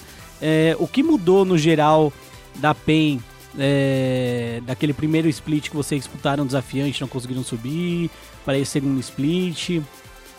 Ahn, por pontos, assim, questão dos carries, ah, questão minha e do team. Eu acho que a gente teve uma mudança de mentalidade pra jogar. A gente era mais o carry que ficava ali atrás, era muito oportuni- oportunista, esperava uma, uma fight muito boa, alguma coisa muito boa acontecer pra gente entrar. Mas eu diria que agora a gente tá muito, indo muito mais pra frente, sendo muito mais agressivo, impondo muito mais o nosso jogo, é, tendo uma fase de rotas muito mais, consistente, um early game melhor. É, muito disso tem a ver também com a entrada do Minerva, obviamente, porque é um jungler que ele puxa muito no começo do jogo. E ele gosta de jogar pra cima, invadir o cara. É... E eu diria que essa mudança de mentalidade, a entrada dos novos jogadores fez muita diferença também. O Eza e o Minerva têm estilos muito agressivos. É, o Aiel também estilo muito agressivo, ele gosta de ganhar muita vantagem na fase de rotas. E como que eu posso dizer? O, por exemplo, o jungler que a gente tinha naquela época, com a mentalidade que a gente tinha, que eu falei que a gente mudou depois, o, o nosso jogo travava. Não tinha uma pessoa pra criar a jogada, não tinha uma pessoa pra ir pra frente, pra fazer o jogo rodar no early mid game. Então a gente tinha um jogo muito apático. Era muito feio ver a gente jogando. Era o jogo que a PEN sempre fez. Porque Apático. é- era aquele jogo que de, de vocês criavam alguma vantagem no início e de repente não sabiam usar essa vantagem. Isso. É, é o que eu chamo de jogo reativo da PEN, É. que era uma característica da PEN desde 2016. Que vocês chegavam, recebiam, é, faziam alguma coisa. se na, na teamfight vocês se davam bem, sempre, sempre. Uhum. Às vezes não. É. Tanto que na, na- naquele, naquele split que o Félix disse que vocês não subiram, era bem isso. Vocês conseguiam criar vantagem no início, mas chegava no mid late game, não criavam, não sabiam lutar. É, a PEN ela sempre teve essa imagem dessas composições de teamfight com De late dois game. tanques ou três tanques. É, aquela comp do montanha, né? É, essas compzinhas com combo, com coisinha assim. E aí é um time que nunca forçou muito ali mid game, deixava o jogo escalar, levava pra depois. Tudo bem que era um meta até que permitia isso. Só que depois, quando o meta não permitia isso, não era tão bom, a PEN continuava usando, a gente Isso. continuava usando, então era muito ruim. É, Então sempre foi desse tipo de comp, levar o jogo pra uma teamfight e tentar decidir o jogo em uma teamfight, ou duas teamfights, e aí acabava o game. E a gente apostava nisso. E, e o que mudou em você, cara? Porque é, o Guerra vai me dar bronca e fala, você faz pergunta muito grande, Félix. Mas é, eu lembro que você era um cara que você se posicionava muito atrás, de fato. Então, é, você não acaba não, não dando, não acabava não dando muito dano, por exemplo, de alto ataque nas teamfights. Você era mais baseado em habilidade, skill. Então, por exemplo, Ashe, você gostava bastante de jogar de Ashe, pelo menos do meu ponto de vista. E Ashe é um campeão que não precisa estar tão perto assim, ela consegue iniciar a distância, ela consegue dar slow e tal. É, hoje eu sinto você, é, de fato, mais agressivo, com um mindset diferente. Mas além da mentalidade em jogo, o que mudou em você pra vida, assim? Ah, então, no jogo, primeiro, falar, é, eu diria que eu tinha uma mentalidade muito ruim, tanto pra, tipo, pra vida, pra, pro meu pessoal, quanto pro profissional. É, era muito difícil. Eu, na, na época que eu entrei na PEN foi uma, uma época, uma fase de adaptação muito difícil pra mim, porque foi a primeira vez que eu joguei com jogadores tipo, muito grandes. Eu já tinha jogado na Kabum, só que na Kabum, às vezes, não tinha muito isso de, por exemplo, no review, falar as coisas muito na cara, sabe? Apontar os erros, assim. Então, por exemplo, os meus erros não eram muito apontados. Então, eu não sabia muito como lidar com isso. E quando eu cheguei na PEN, era muito disso na cara. Falar, cara, você errou muito nisso, você tá picando muito nisso, você tem que aprender a jogar melhor com tal campeão. E eu tomava muito isso e eu não sabia como como me importar nesse tipo de situação. Eu acabava levando pro pessoal, eu ficava irritado, e isso afetava muito no meu gameplay. Eu me sentia um pouco excluído, assim, do grupo, sendo que, na verdade, eu tava me excluindo por, por conta própria. Era bem próximo ainda, só que às vezes eu me excluía por besteira. Mas aí teve o meta de Turíbulo, que inclusive foi o que a gente chegou na final. E para essa semifinal, pra final, é, eu tive, eu precisei ter uma mudança de mentalidade, já que eu era o carry principal do time. Eu tinha que mover o time, eu tinha que ser mais agressivo, eu que tinha que dar a cara com os 50 mil shields que tinham na época pra ativar o Turíbulo. É, e fazer o jogo rodar, ser mais agressivo, ir pra frente. E nessa época eu precisei ter mais, uma proximidade maior com o time, ser mais aberto, aceitar mais feedback. Então eu tive conversa com o CEO da PEN, tive conversa com o Pado, com um monte de gente, o próprio pessoal do time. E eu fui vendo, tipo, o quão a minha mentalidade estava errada e o quão mais é, humilde dentro de time eu precisava ser para poder chegar mais longe, para poder melhorar minha gameplay. Então, acho que nesse, nesse período aí que a gente conseguiu ir pra, pra final, foi um turning point muito grande, assim, pra, pra minha carreira. De- É, eu lembro que tem- nessa, justamente nessa época que você estava falando do Turíbulo, a galera falava muito do Matsukaze que dava dois ou três hits de auto-ataque na teamfight. E teve uma vez que eu falei assim, vou prestar atenção no Matsukaze. e foi justamente quando eu vi você, tipo, numa batalha, você tava jogando de Kai'Sa na época, você deu três auto-ataques. uma fight que durou 50 segundos. Eu falei assim, cara, eu, eu posso estar vendo muito errado, ou ele tava se desviando do- dos skill shots, mas realmente o que dizem é isso mesmo. O cara deu três auto-ataques na teamfight enorme. É, E mudou isso. Então, eu tive essa fase, assim, de ter medo pra jogar, eu realmente tive. Se você parar pra ver, na época que eu entrei no competitivo, que eu jogava na Kabum Black, eu era o demônio. Era. Não, não tinha. O Félix te protegia muito daquela época. É, eu tava. Aquela época ali eu tava esmurfando no CBLOL. Tipo, eu, pra mim, aquela época ali eu era disparado melhor da carry, não tinha ninguém perto de mim. Só que depois daquilo pareceu que eu fui perdendo a minha essência. Eu fui perdendo aquilo.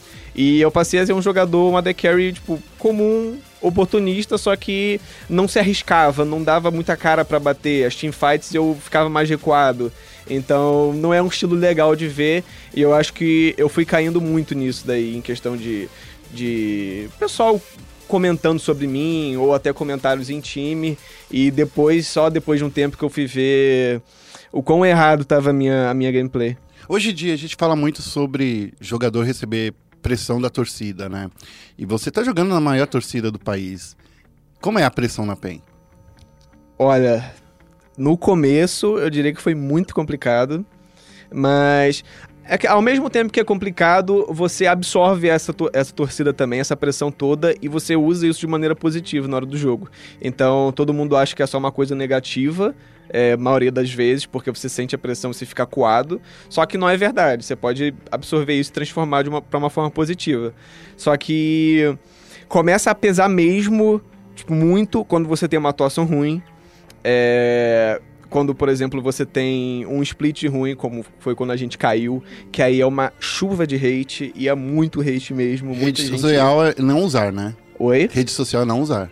É, aconselhável que não use. A maioria dos pro players, quando vão mal, eles falam mesmo que, tipo, não é pra você ficar lendo, porque você vai afundar, assim, no sua, com sua própria...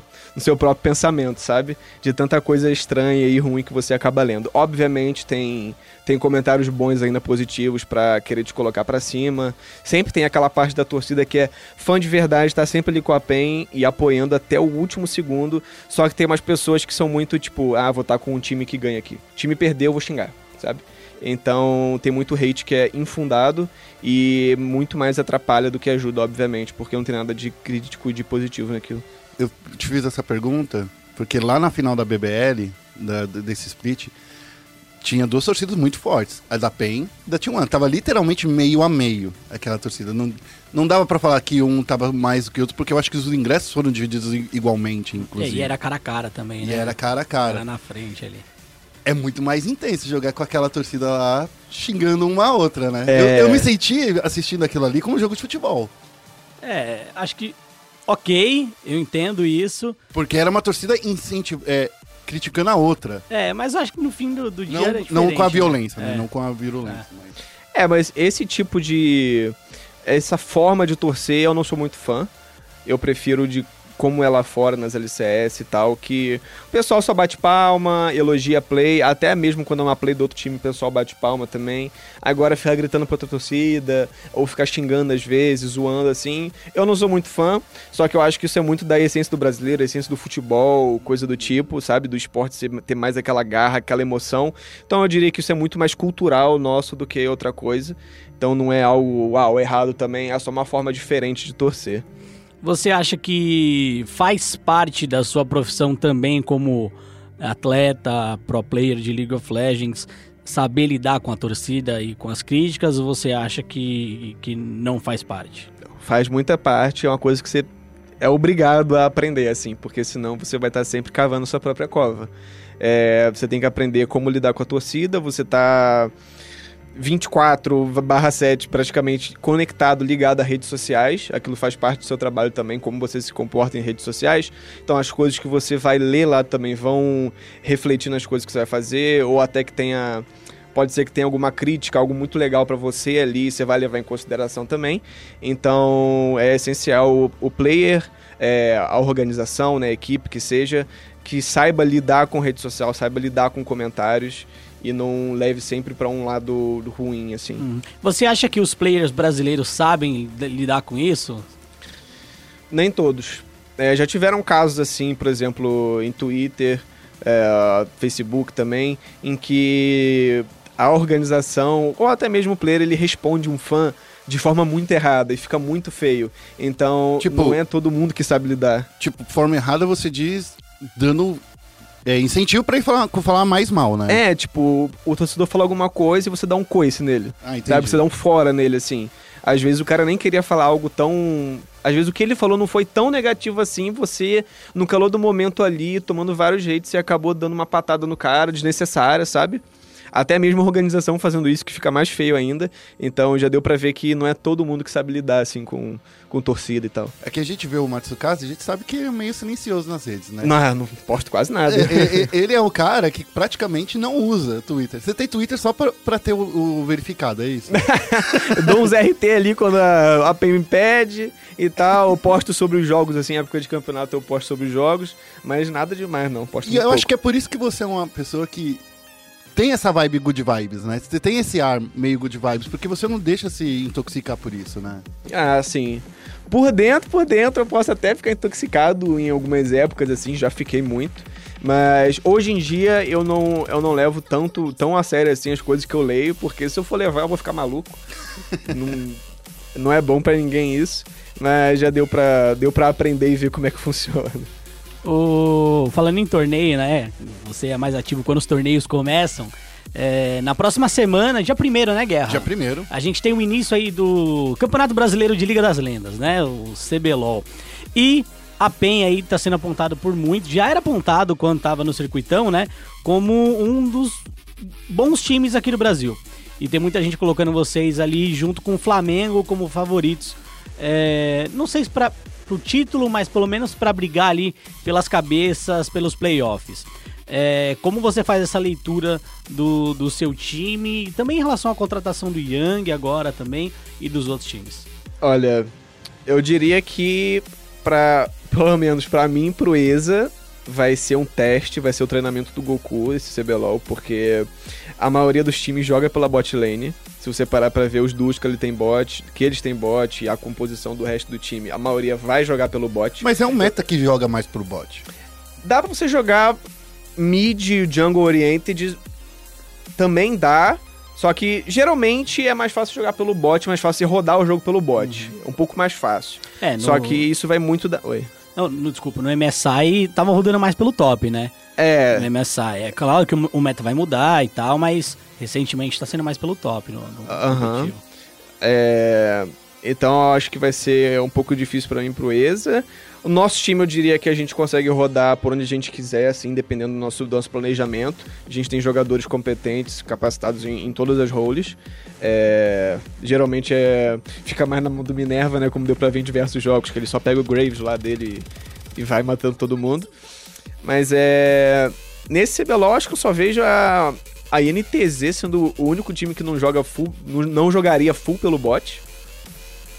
Posso estar enganado, mas é o único time que eu vejo assim. Mas agora com o Micão lá pode mudar, né?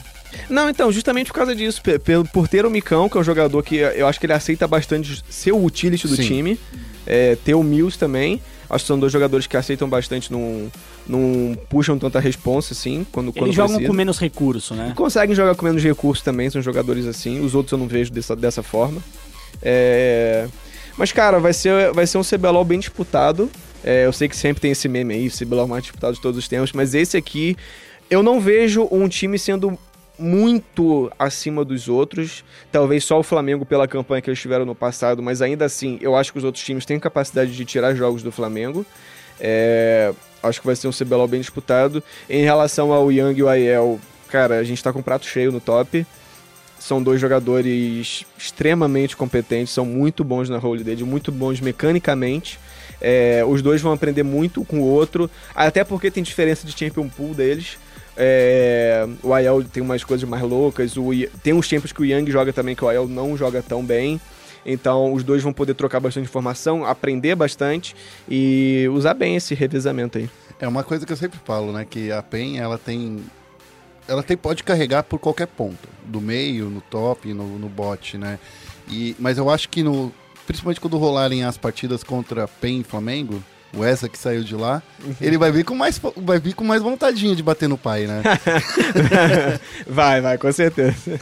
O, você disse que não vê nenhum time destoando, meio que todo time pode vencer do outro. Você acha que até mesmo a CNB, por exemplo, que fez apostas mais arriscadas em, em novos talentos, tem chance de, de ser competitivo?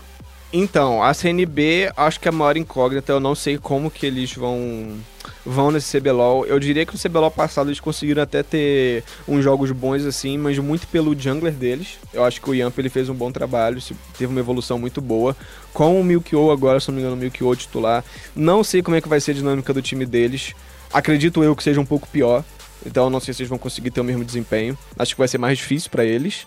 E... Mas como eu falei aquele negócio de rodar o jogo pelo bot, eu acho que é um time que também gosta de rodar pelo bot, porque eles têm um PBO ali. Que É todo a- split faz é- um pentakill. é a voz da experiência na CNB. Então eu diria que é mais um time que jogaria pelo bot também. Ô, ô Matos, é que essas bot lanes aí, o Félix dá risada, mas é verdade, cara. Hã? Todo, todo split o PBO faz o pentakill. Eu não tenho culpa. Ele, ele não tem culpa também. Ou tem culpa, sei lá. Ele participa pra fazer É, ele é, é um pouquinho iluminado pra ter É, pra dar então. Ele é, um- ele é iluminado. O, o Matsukaze também é um, um cara que vai fazer a felicidade aí do Chaep, talvez. Nossa, espero. Saudade, cara. Porque o Chaep faz tempo que ele não grita o pentakill no CBLOL, só grita aí pro, pro, pros outros torneios internacionais. Não, eu, é que nada contra é, o, o PBO, assim, eu acho que ele é. Ele tem a experiência, mas não vejo ele como a voz da experiência na CNB, né? Eu acho que vai faltar um pouco. Vamos ver, né? Vamos ver ele nesse papel de liderança aí. Mas, por um exemplo, o Matsu, não- ele não parece ser esse cara que a gente tá trocando ideia aqui, que é esse cara tão eloquente, que troca essa ideia. que Parece. pelo, pelo, pelos vídeos e pela atuação dele nas redes sociais, que é quase nula. Parece Ah, que eu sou é, muito né? tímido, né? Ele, Introvertido. ele parece. No Pen Responde, por exemplo, quando tinha, ele parecia o cara mais quieto da casa. É, eu geralmente sou o cara mais quieto da casa. Você conseguiria aí- puxar essa responsa? Puxar a responsa. De ser o líder, de falar, ó, vou, vou mandar ver, segue minha cal, porque eu sou, eu sou humano aqui, eu sou mais experiente. Então, 100% eu acho que não. Eu consigo complementar uma liderança, só que ser o líder 100% eu acho que eu não conseguiria, porque vai muito de encontro com a minha personalidade isso, vai contra a minha personalidade. Eu gosto mais de ficar na minha, quietinho, como você falou, e... Mas quando tem que falar no jogo, quando sou eu que tô forte, por exemplo, eu consigo puxar a responsa. E isso hoje em dia, antigamente eu não conseguia isso muito bem. E quem tá sendo esse líder na PEN lá? É o Minerva que tá. Vem aqui, faz isso aqui! Então, na PEN, a liderança, ela tá. Eu diria que é 70% no Minerva, 30% no ESA. Mas tem jogo que é bem 50-50, assim. É bem dividido. É, agora, eu queria até começar a pensar mais nesse, nessa sua fase aí que você pas- tá passando pela PEN.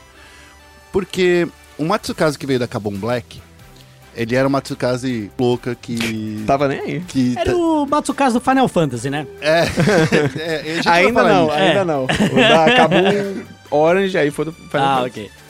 Naquela época, a gente, você foi pra Kabum Orange, depois... Agora você tá quase com aquela Kabum de novo, né? Você tá com o É verdade, né?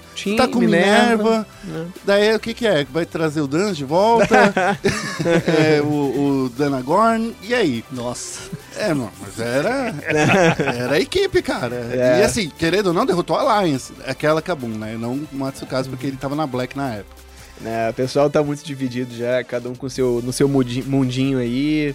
Então acho que não tem mais por que juntar a galera de novo, não. Mas essa, essa, essa equipe que, tá- que você tá agora, que tem o Tinoz e o Minerva, é uma, é uma zona de conforto também, né? Porque são pessoas que você já conhecia.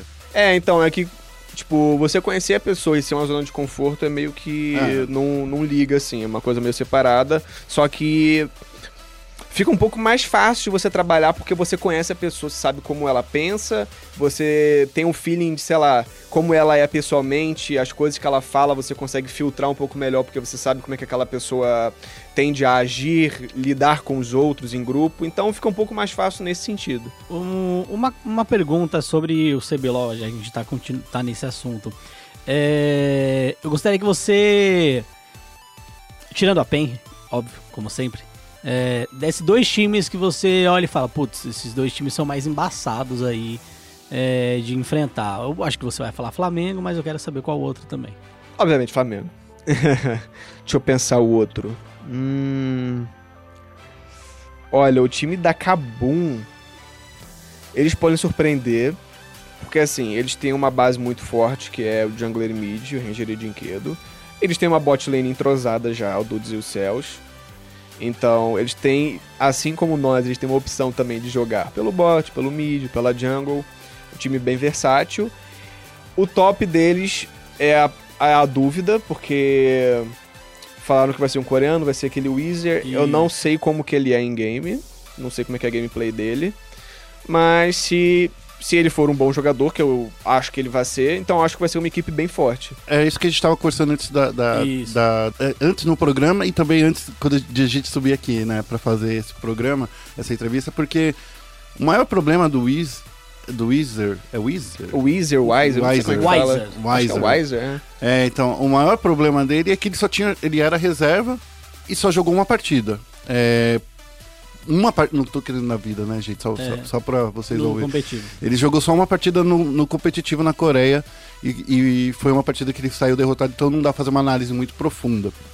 Mas de qualquer forma, eu acho que a gente também já saiu dessa, dessa fase de falar assim: coreano, coreano é God, coreano vai ganhar tudo, né? Com certeza. É, já tiveram diversas provas aí que coreano não é uau, essas coisas. E principalmente até chegando em, em jogos decisivos, assim. Por exemplo, a gente viu na, na última final que o desempenho do Shrimp, por exemplo, o desempenho do Lucy, assim, que foi- foram monstruosos na fase de grupos e tudo mais, só, só que chegou na final eles não desempenharam tão bem, eu acho. Acho que não foi só o Shrimp que não desempenhou muito bem, acho que foi o Lucy também que desempenhou muito bem. E em outras edições também, que vários coreanos chegaram em finais já e acabaram perdendo para um time composto por um elenco 100% brasileiro. A Cade coleciona es- sub- é, vice-campeonatos assim, Sim. com vários coreanos. Ou com um francês. é, e- é, esse é até um ponto interessante.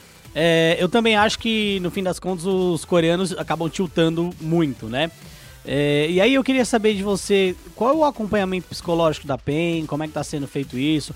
Até porque, é, fazendo uma projeção, a gente sempre fala, brasileiro em torneio internacional dá aquela tiltada, né? A galera comete um erro aqui, comete um erro ali e já perde o jogo. É, como é que tá sendo esse trabalho? Então, a gente tem um grupo parceiro à parte, né, contratado, e que engloba diversas coisas. Por exemplo, nutricionista, é, uma preparadora física pra gente, que acompanha a gente na academia toda semana, é, um preparador psicológico, que é o Zé, que tá com a gente da PEN tem muito tempo já. Então, na verdade, ele saiu por um tempo e tá voltando por agora. É, tava com a gente nessa última campanha do CD que a gente conseguiu subir. Então a gente tem conversas duas, uma ou duas vezes por semana, dependendo da, da necessidade. E é um momento da gente reunir o grupo, fazer uma dinâmica, alguma coisa que a gente mate, assim, é, tire os elefantes brancos da sala, né? Que a gente possa falar qualquer coisa com nossos teammates abertamente, não tenha nenhum problema, nada que eu precisa me conter, assim. Então, o, o jeito que a gente está hoje na PEN atualmente, é, com certeza o Zé, nosso psicólogo, ele tem muito crédito, porque a gente tá num time que a gente pode falar qualquer coisa abertamente com outra pessoa. Por exemplo, o cara afundou o jogo, ou jogou muito mal, é, sei lá, fez uma rota da jungle muito ruim, ou o Eza é, fez alguma cagada no jogo. A gente pode falar isso pro jogador, ele vai responder numa boa, não vai, ninguém vai retrucar, ficar de birrinha. A gente não tem mais isso no time. A gente não tem um- uma pessoa na nossa equipe que a gente vira e fala, putz, chato jogar com esse cara, viu? Que porre.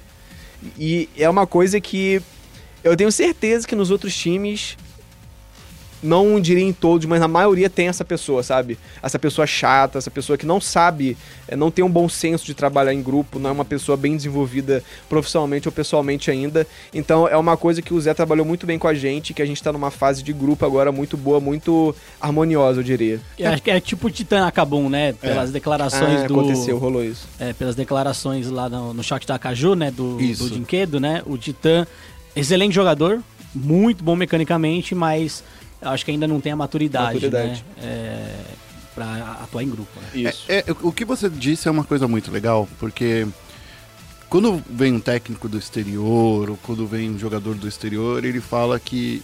A maioria deles falam ju- justamente isso, que não, não consegue dar feedback porque as pessoas Ego. levam pro lado pessoal. Leva muito ego também, né? Leva o jogador muito tem ego. muito ego. E, e é, é- e é maluco isso, né? Você fala assim, pô, a gente tá tentando trabalhar junto em equipe e se eu falar que um erro seu, então você vai levar pro lado pessoal. Isso já aconteceu com você?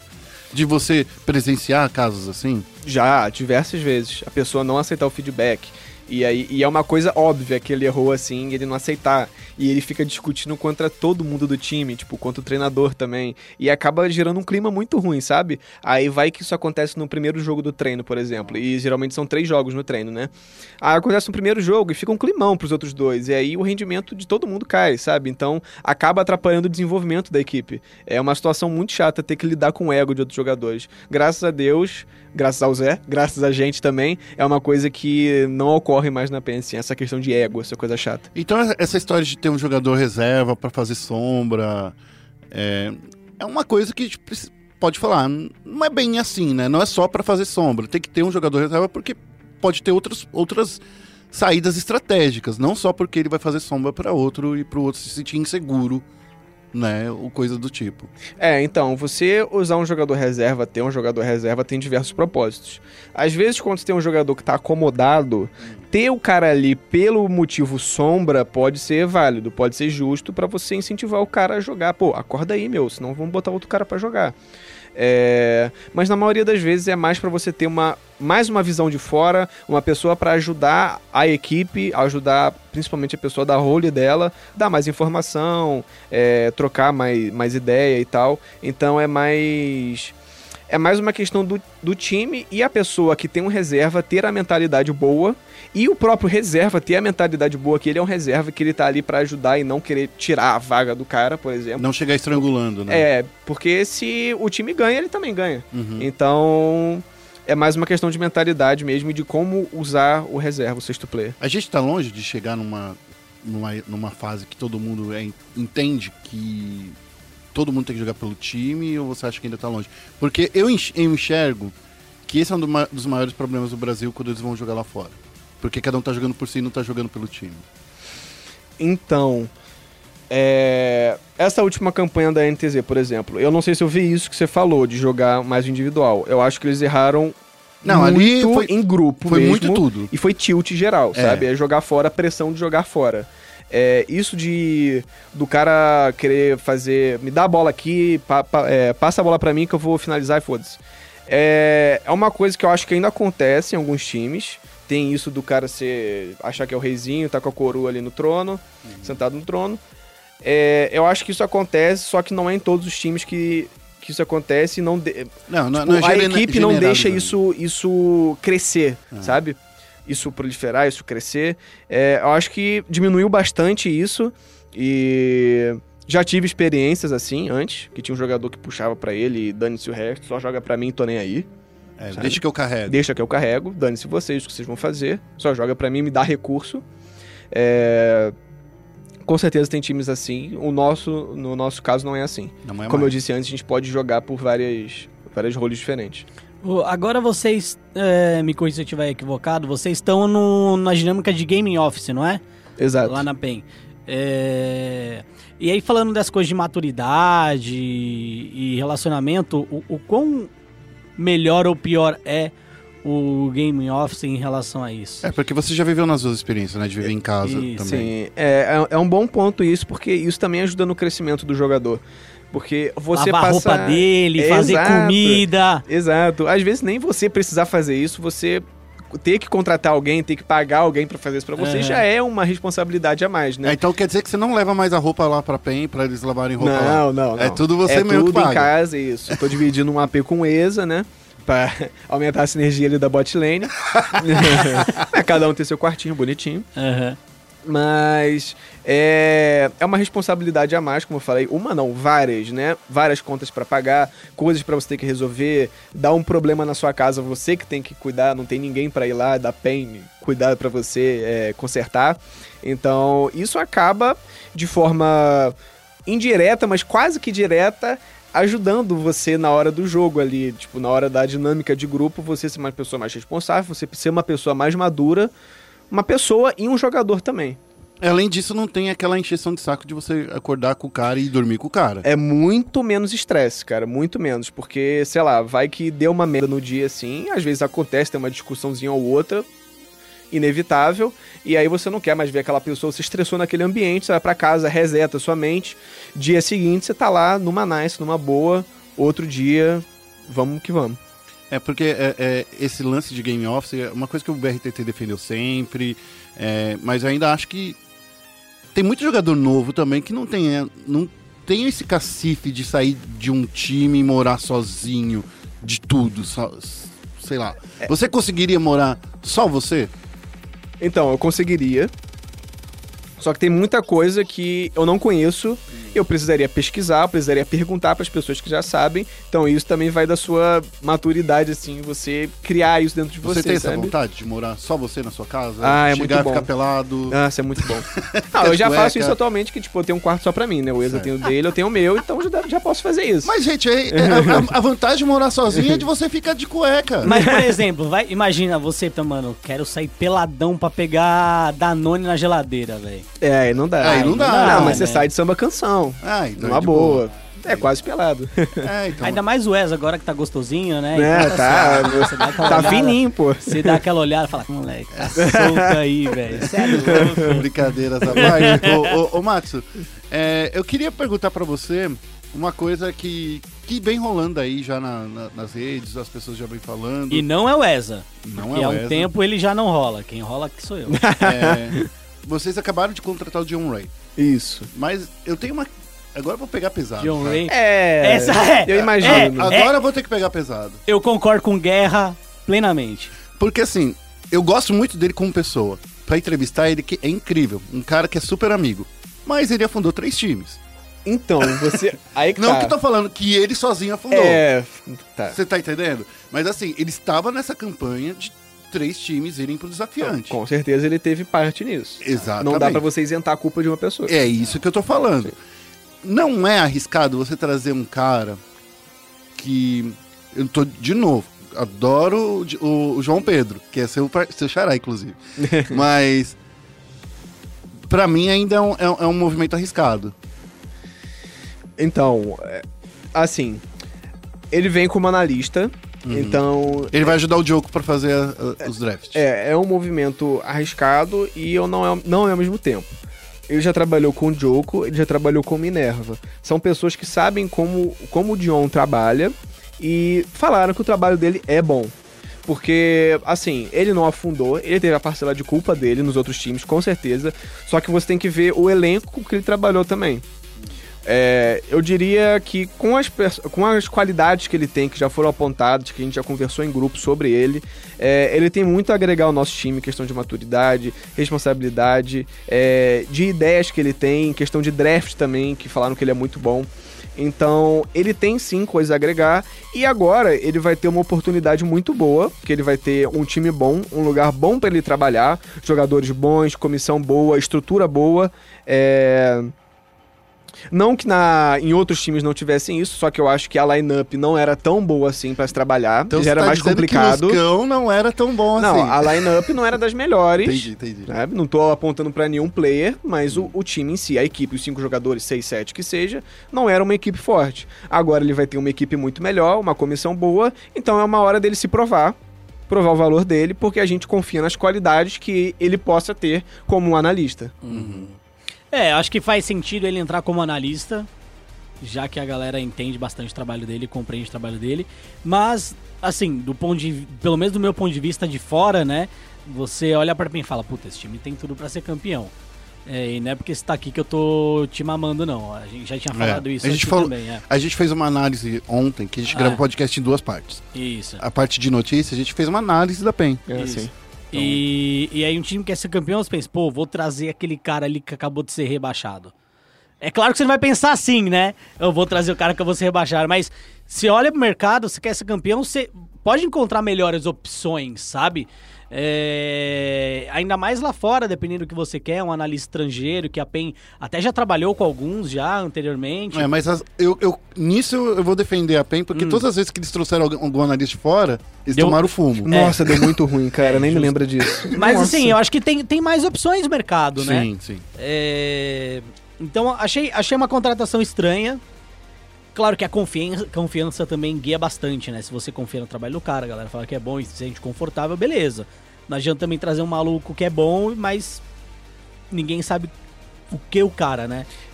É, eu, eu não tiro a razão de vocês. Vocês têm total razão de achar que foi uma contratação estranha. De fato é, tendo em vista o passado dele. Sim. Mas tem coisas que eu não posso entrar em, Detalhe. em detalhes aqui. Pra, do porquê da contratação, não Sim. posso entrar em detalhes. E não posso entrar em detalhes sobre outras coisas da comissão técnica Sim, também. claro. Ixi, tem mais segredos Que ainda aí. Tem segredos também. São coisas que eu acho que não vão ser, ser divulgadas também. Fica só pra, pra PEN. Nossa, Coisa coisa da eu vou ter comissão que técnica. perguntar aqui no off. Pura! Que doideira! É, mas continua. Não, só isso. Ah, ah, pensei que ele. ó, você, foi, você foi atrapalhar ele, Félix. Ah, desculpa. Você foi falar que doideira, ele parou pra pensar, falou assim, nossa, eu tô falando demais. eu entendo esse lance de, de trazer o John Ray, porque ele é super recomendado, ele já foi analista do jogo. Da mesma forma que ninguém questiona a chegada do Young. Porque todo mundo sabe da qualidade do Young. Por mais que a, a Cage tenha caído, a gente sabe que ele é um top laner É, o histórico dele é muito bom, tirando essa. essa última É, split. sim. Mas a Que gente a vê... culpa foi do Laba. e do Nelson.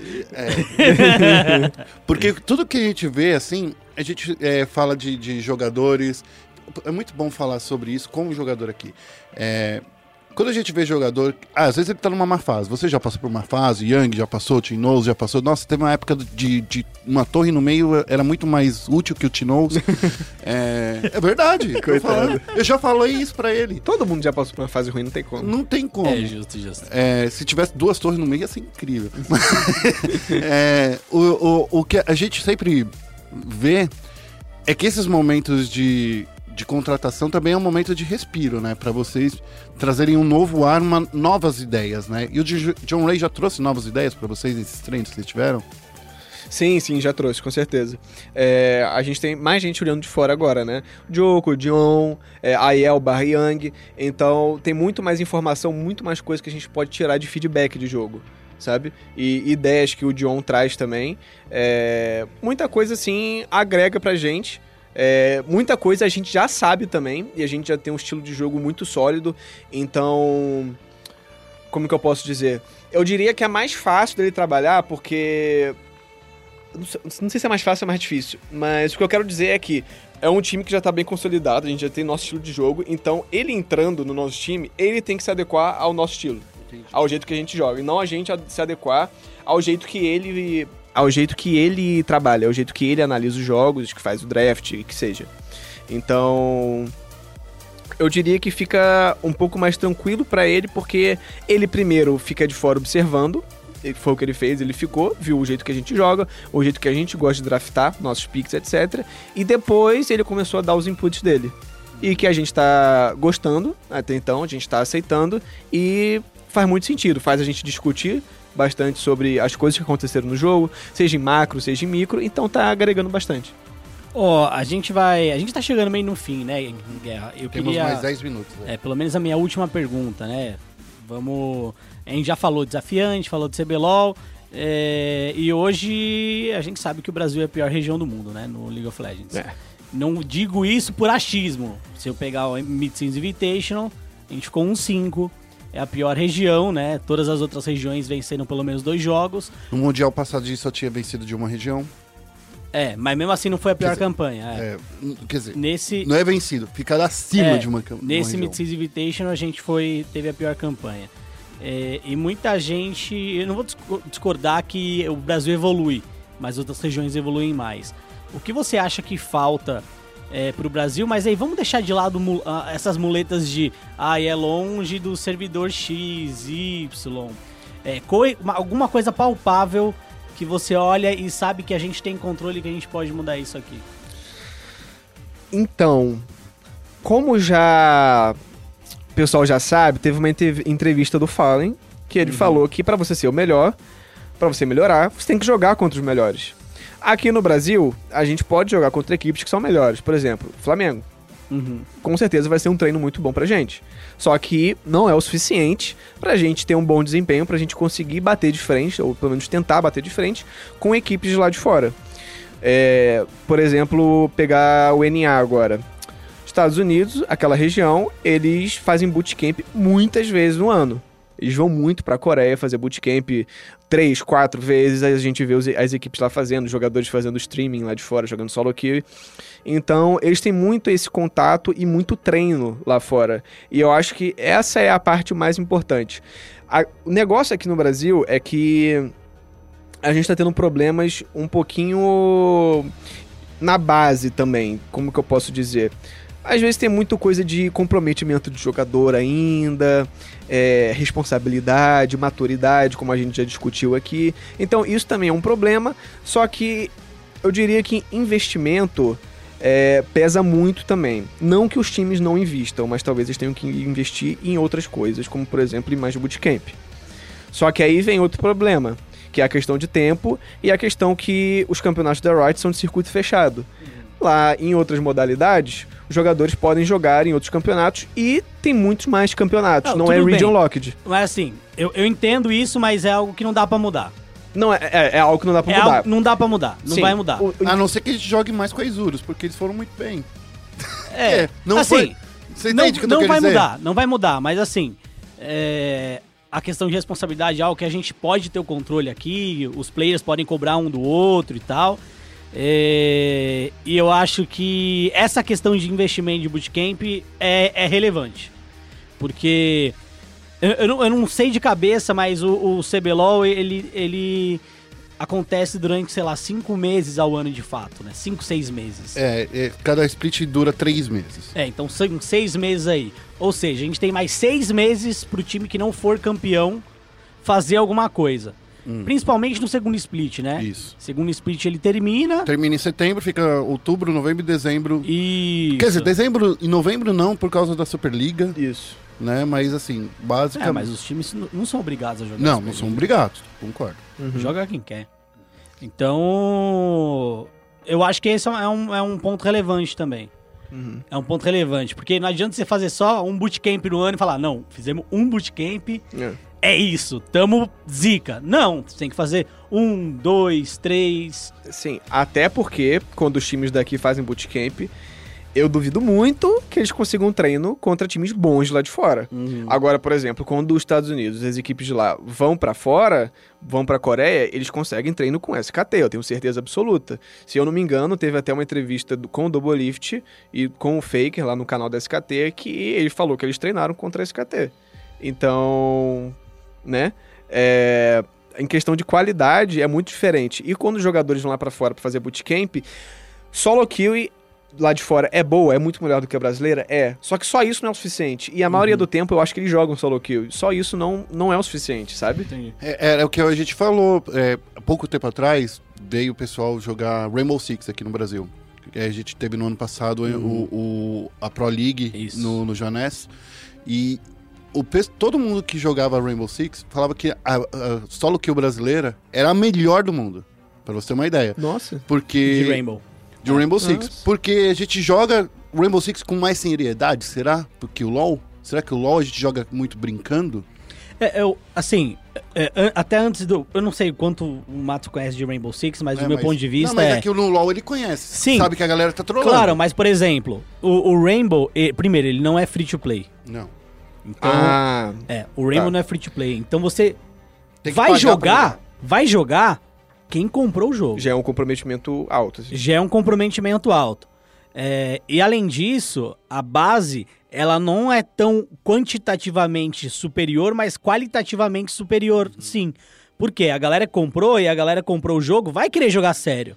É, e no LoL, quando você pega, sei lá, grande parte da base das filas ranqueadas, tem muito streamer, não metendo pau no streamer, né? Mas tem muito streamer. E a questão do streamer não é jogar pra vencer, pra melhorar. É, É pra dar show, entendeu? E essa é a profissão do cara. Ele tem que dar show ali, entendeu?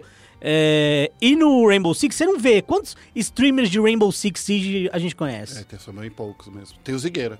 Então, mas mesmo assim, o Zigueira era jogador É, profissional. então. É, mas é que tô brincando. Mas é, é que dos conhecidões, É. é, ele e o Nerd Engenheiro. Sim. Ah, Eu não direi muito que isso é uma cultura nossa, assim, de streamer ser mais pro entretenimento, porque lá fora também tem muitos streamers que são pro entretenimento. Muito mais é tryhard mesmo, é a sério, Sim, só que sim. também tem a parte do entretenimento. Só que aqui no Brasil eu acho que rola muito isso, o entretenimento, e isso cria é, uma comunidade. Ah, como que eu posso dizer isso? Porque é, é farpas, né? Só que com um nível mais alto de toxicidade, porque rola muito, muita coisa tóxica em streaming de entretenimento, sabe? Sim, sim. Muita zoeira, muita falta de respeito também, sabe? Boa, não é Sim. sempre assim. Às vezes a stream de entretenimento é muito legal, sabe? Não rola desrespeito, só que às vezes rola e as pessoas acabam achando isso algo comum. Pô, o cara tá lá fazendo, tem 50 mil pessoas vendo ele, vou fazer isso também, sabe? Só que isso não é legal.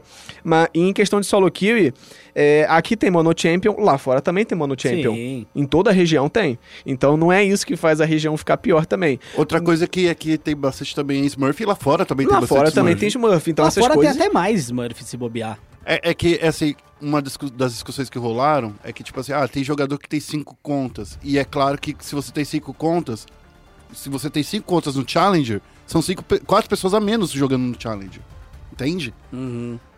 É. Uhum. é, Porque o Challenger, ele é limitado por um número É, de pessoas. eu entendo, mas na hora do matchmaking também, né? É uma conta só que tá ativa no momento. Então, ele vai pegando próximo. Agora, uma coisa, ô Matos, quer falar sobre isso? Não, então, é que essas coisas que já foram faladas de Mono Champion, de. de Smurf, essas coisas, não é pra. Não é desculpa. É. Entende? Não é desculpa e já foi desmistificado, diria isso. Então- Pode Não, falar, pode vai falar. lá, vai lá. Não, eu, eu vou puxar um outro assunto pra terminar. Não, é. Acho que. É mais a questão de levar mais a sério mesmo. É, é até engraçado isso, porque quando tem um coreano na solo kill, seja o Lucy, qualquer gringo, né? Lucy, Shrimp, Uhum. que seja, no seu time ou na própria solo kill, todo mundo joga mais tryhard. O flanalista. Todo mundo joga mais tryhard só porque tem um coreano ali. Eu acho muito engraçado isso. Porque é pra provar pra esse cara. Pra a mostrar gente que- é bom. Sim, pra você ganhar um elogio do coreano, não sei o que é. Mas é, é engraçado isso, já Você, reparei. você joga Sempre mais tryhard? assim. Quando você encontra falando na Todo mundo joga mais. Não, eu sempre jogo tryhard, eu odeio perder.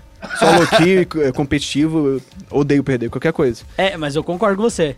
Eu concordo plenamente com você. Na época que o Faker tava aqui, a galera tava aqui. Nossa. Nossa, todo mundo queria, tipo, tryhardar, jogar o É, máximo, fazer é. show mesmo no game pro, pra chamar atenção, Foi a sabe? melhor época da, da solo Foi a melhor brasileira. época da solo kill. O bagulho era absurdo, era absurdo. E não só coreano, é, sei lá, o Wild Turtle tava na sua kill, você queria jogar tryhard também, qualquer um, qualquer gringo.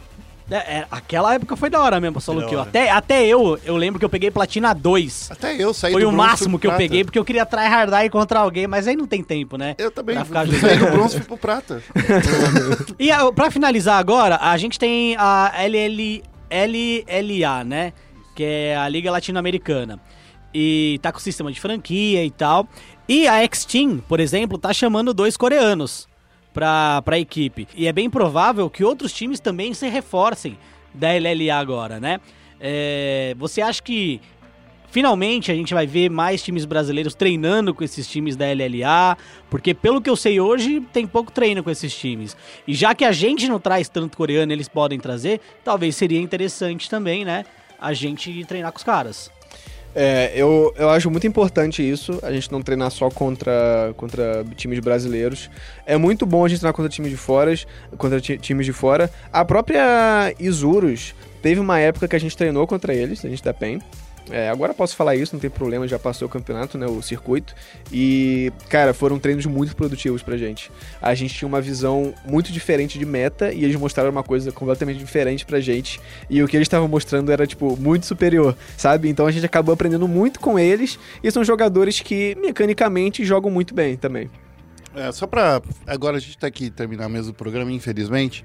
Matos, a gente ficaria aqui horas e horas falando com você, porque uma boa pessoa pra conversa, né? É eloquente, divertido, Eloquente, né? Obrigado, obrigado. É, nem. Nossa. É uma, é uma surpresa toda vez que ele veio pra cá, não é a primeira vez. Fofos, fofos. É. Matsu, a minha última pergunta, e agora pra te trollar. O que, que você tá esperando do novo Final Fantasy VII? Acho que é a pergunta mais difícil da entrevista. É, eu acho que mais é- difícil. Porque ele não tá vendo mais, né? Não tá acompanhando mais o mundo dos games. Na... Acompanho muito pouco. Você tá vendo só anime agora. Ah, anime eu vejo, anime é bom, cara. Ai, Vocês acompanham sim. algum também? Opa, Ele- parceiro! ele Attack on acompanha. Titan tá muito bom, vocês veem? Então, eu não assisto muito Shingeki no Kyojin, não, não sou muito fã. Você falou até japonês. É, é, não sou muito fã. Porque eu não gosto do mangá, mangá é todo mal desenhado. A É, história tá. é da hora. O Aham. anime é melhor que o mangá. Eu, mas eu gosto mais de animes esportivos. Ah, então, sei. Run with the Wind, Kuroko no Basket, Kuroko eu quero assistir. É, Free, que é de nadadores, é meio estranho. É mas- diferente, é diferente. É, então eu gosto mais desse tipo de coisa. E claro, Kimetsu no Yaba, que estreou agora pela Ufotable, né? No. Acho que eu, acho que no eu vi. Crunchyroll. Acho que eu vi. É, Dororo, eu também Dororo tô assino. assistindo. Também assino a Amazon Prime, Tô então. acompanhando. Eu sou animeiro hard. Ué, não dá nem pra falar. O, o Matsukaze tem nome japonês, é. É verdade. né? Eu sou animeiro hard. O O que bagulho significa é pesado. Então, é tipo, tranquilidade, assim, vento no pinheiro. Que eu fui pesquisar depois. Porque. Ah. porque, pri- olha. porque primeira, eu fui descobrir isso depois. Porque, primeiramente, era de um joguinho isso daí, chamado Samurai Warriors. Ah, Tem um sim. cavalo nesse joguinho, que ele é o mais rápido de todos, o nome dele é Matsukaze. Eu vi o nome, pô, nome legal. Ah, eu vou colocar, coloquei. Na época que eu jogava Guns ainda, eu usava outro nome. E aí eu perdi meu nick no jogo, aí o GM falou que eu precisava colocar um novo. Eu fiquei pensando, o que, que eu coloco aqui? Matsukaze, verdade, né? Aquele cavalinho lá, vou colocar. Aí eu coloquei e ficou. Perfeito. É, Félix, a gente precisa encerrar esse programa, infelizmente. Ok. É, eu quero que você faça os recadinhos aí da ESPN. Tá, recados da ESPN essa semana. É, a gente tem algumas coisas novas pra você no Watch ESPN, além dos nossos gameplays semanais, né? A gente também tem toda a transmissão, a transmissão completa do PGL Major Bucareste de FIFA, tá? Nesse fim de semana a gente teve quatro, não, três brasileiros lutando aí pra serem campeões do, do Bucareste. A gente teve brasileiro na grande final de console, brasileiro na semifinal também. Então foi um grande torneio que você pode acompanhar. E Semana que vem aí temos algumas novidades bem legais. Você já viu que a gente fez a transmissão das finais da Overwatch Contender, certo? E na próxima semana, dia 31, a gente vai ter aí nossa querida Atlantic Showdown. O nosso querido Atlantic Showdown. É isso Qual é aí. a concordância disso? É nosso querido Atlântico. É, show. Eu, eu queria chamar de querida porque é uma competição. E, É, mas é um, mas é um show, né? É, tudo bem, vai. É, então nós temos aí o nosso querido Atlantic Showdown, com transmissão também dos canais ESPN, em breve mais informações, então fique esperto, fique ligado, tá? Pra saber mais sobre esporte, claro, espn.com.br barra esportes, arroba ESPN Esportes Brasil no Twitter e no Facebook também, tem livezinha, pá, tem uns bagulho louco. Ô, Matsu, você aí tem que falar suas redes sociais aí, já que você não fala muito, mas fala pelo menos como o povo te segue aí no, no Facebook, pra ver suas, suas lives, que pelo menos os VODs da PEN são muito legais. São muito legais. Os vídeos também que acabam postando depois no YouTube das, das streams são muito legais também. Minha página no Facebook é facebook.com.br matsukazilol. E no Twitter, twitter.com.br matsukake. Aí, ó, isso aí é legal. Eu sou o Rodrigo Guerra, arroba Guerra, ele é o, o arroba Feio Félix. E... Feio. Feio, feio. Feio. Feio. F-E-O. junto, É assim, isso. tá? E eu queria agradecer todo mundo que nos ouviu até agora e lembrar para todo mundo de novo para acessar o nosso site. É, a gente fica por aqui. ESPN, porque a vida precisa de esporte.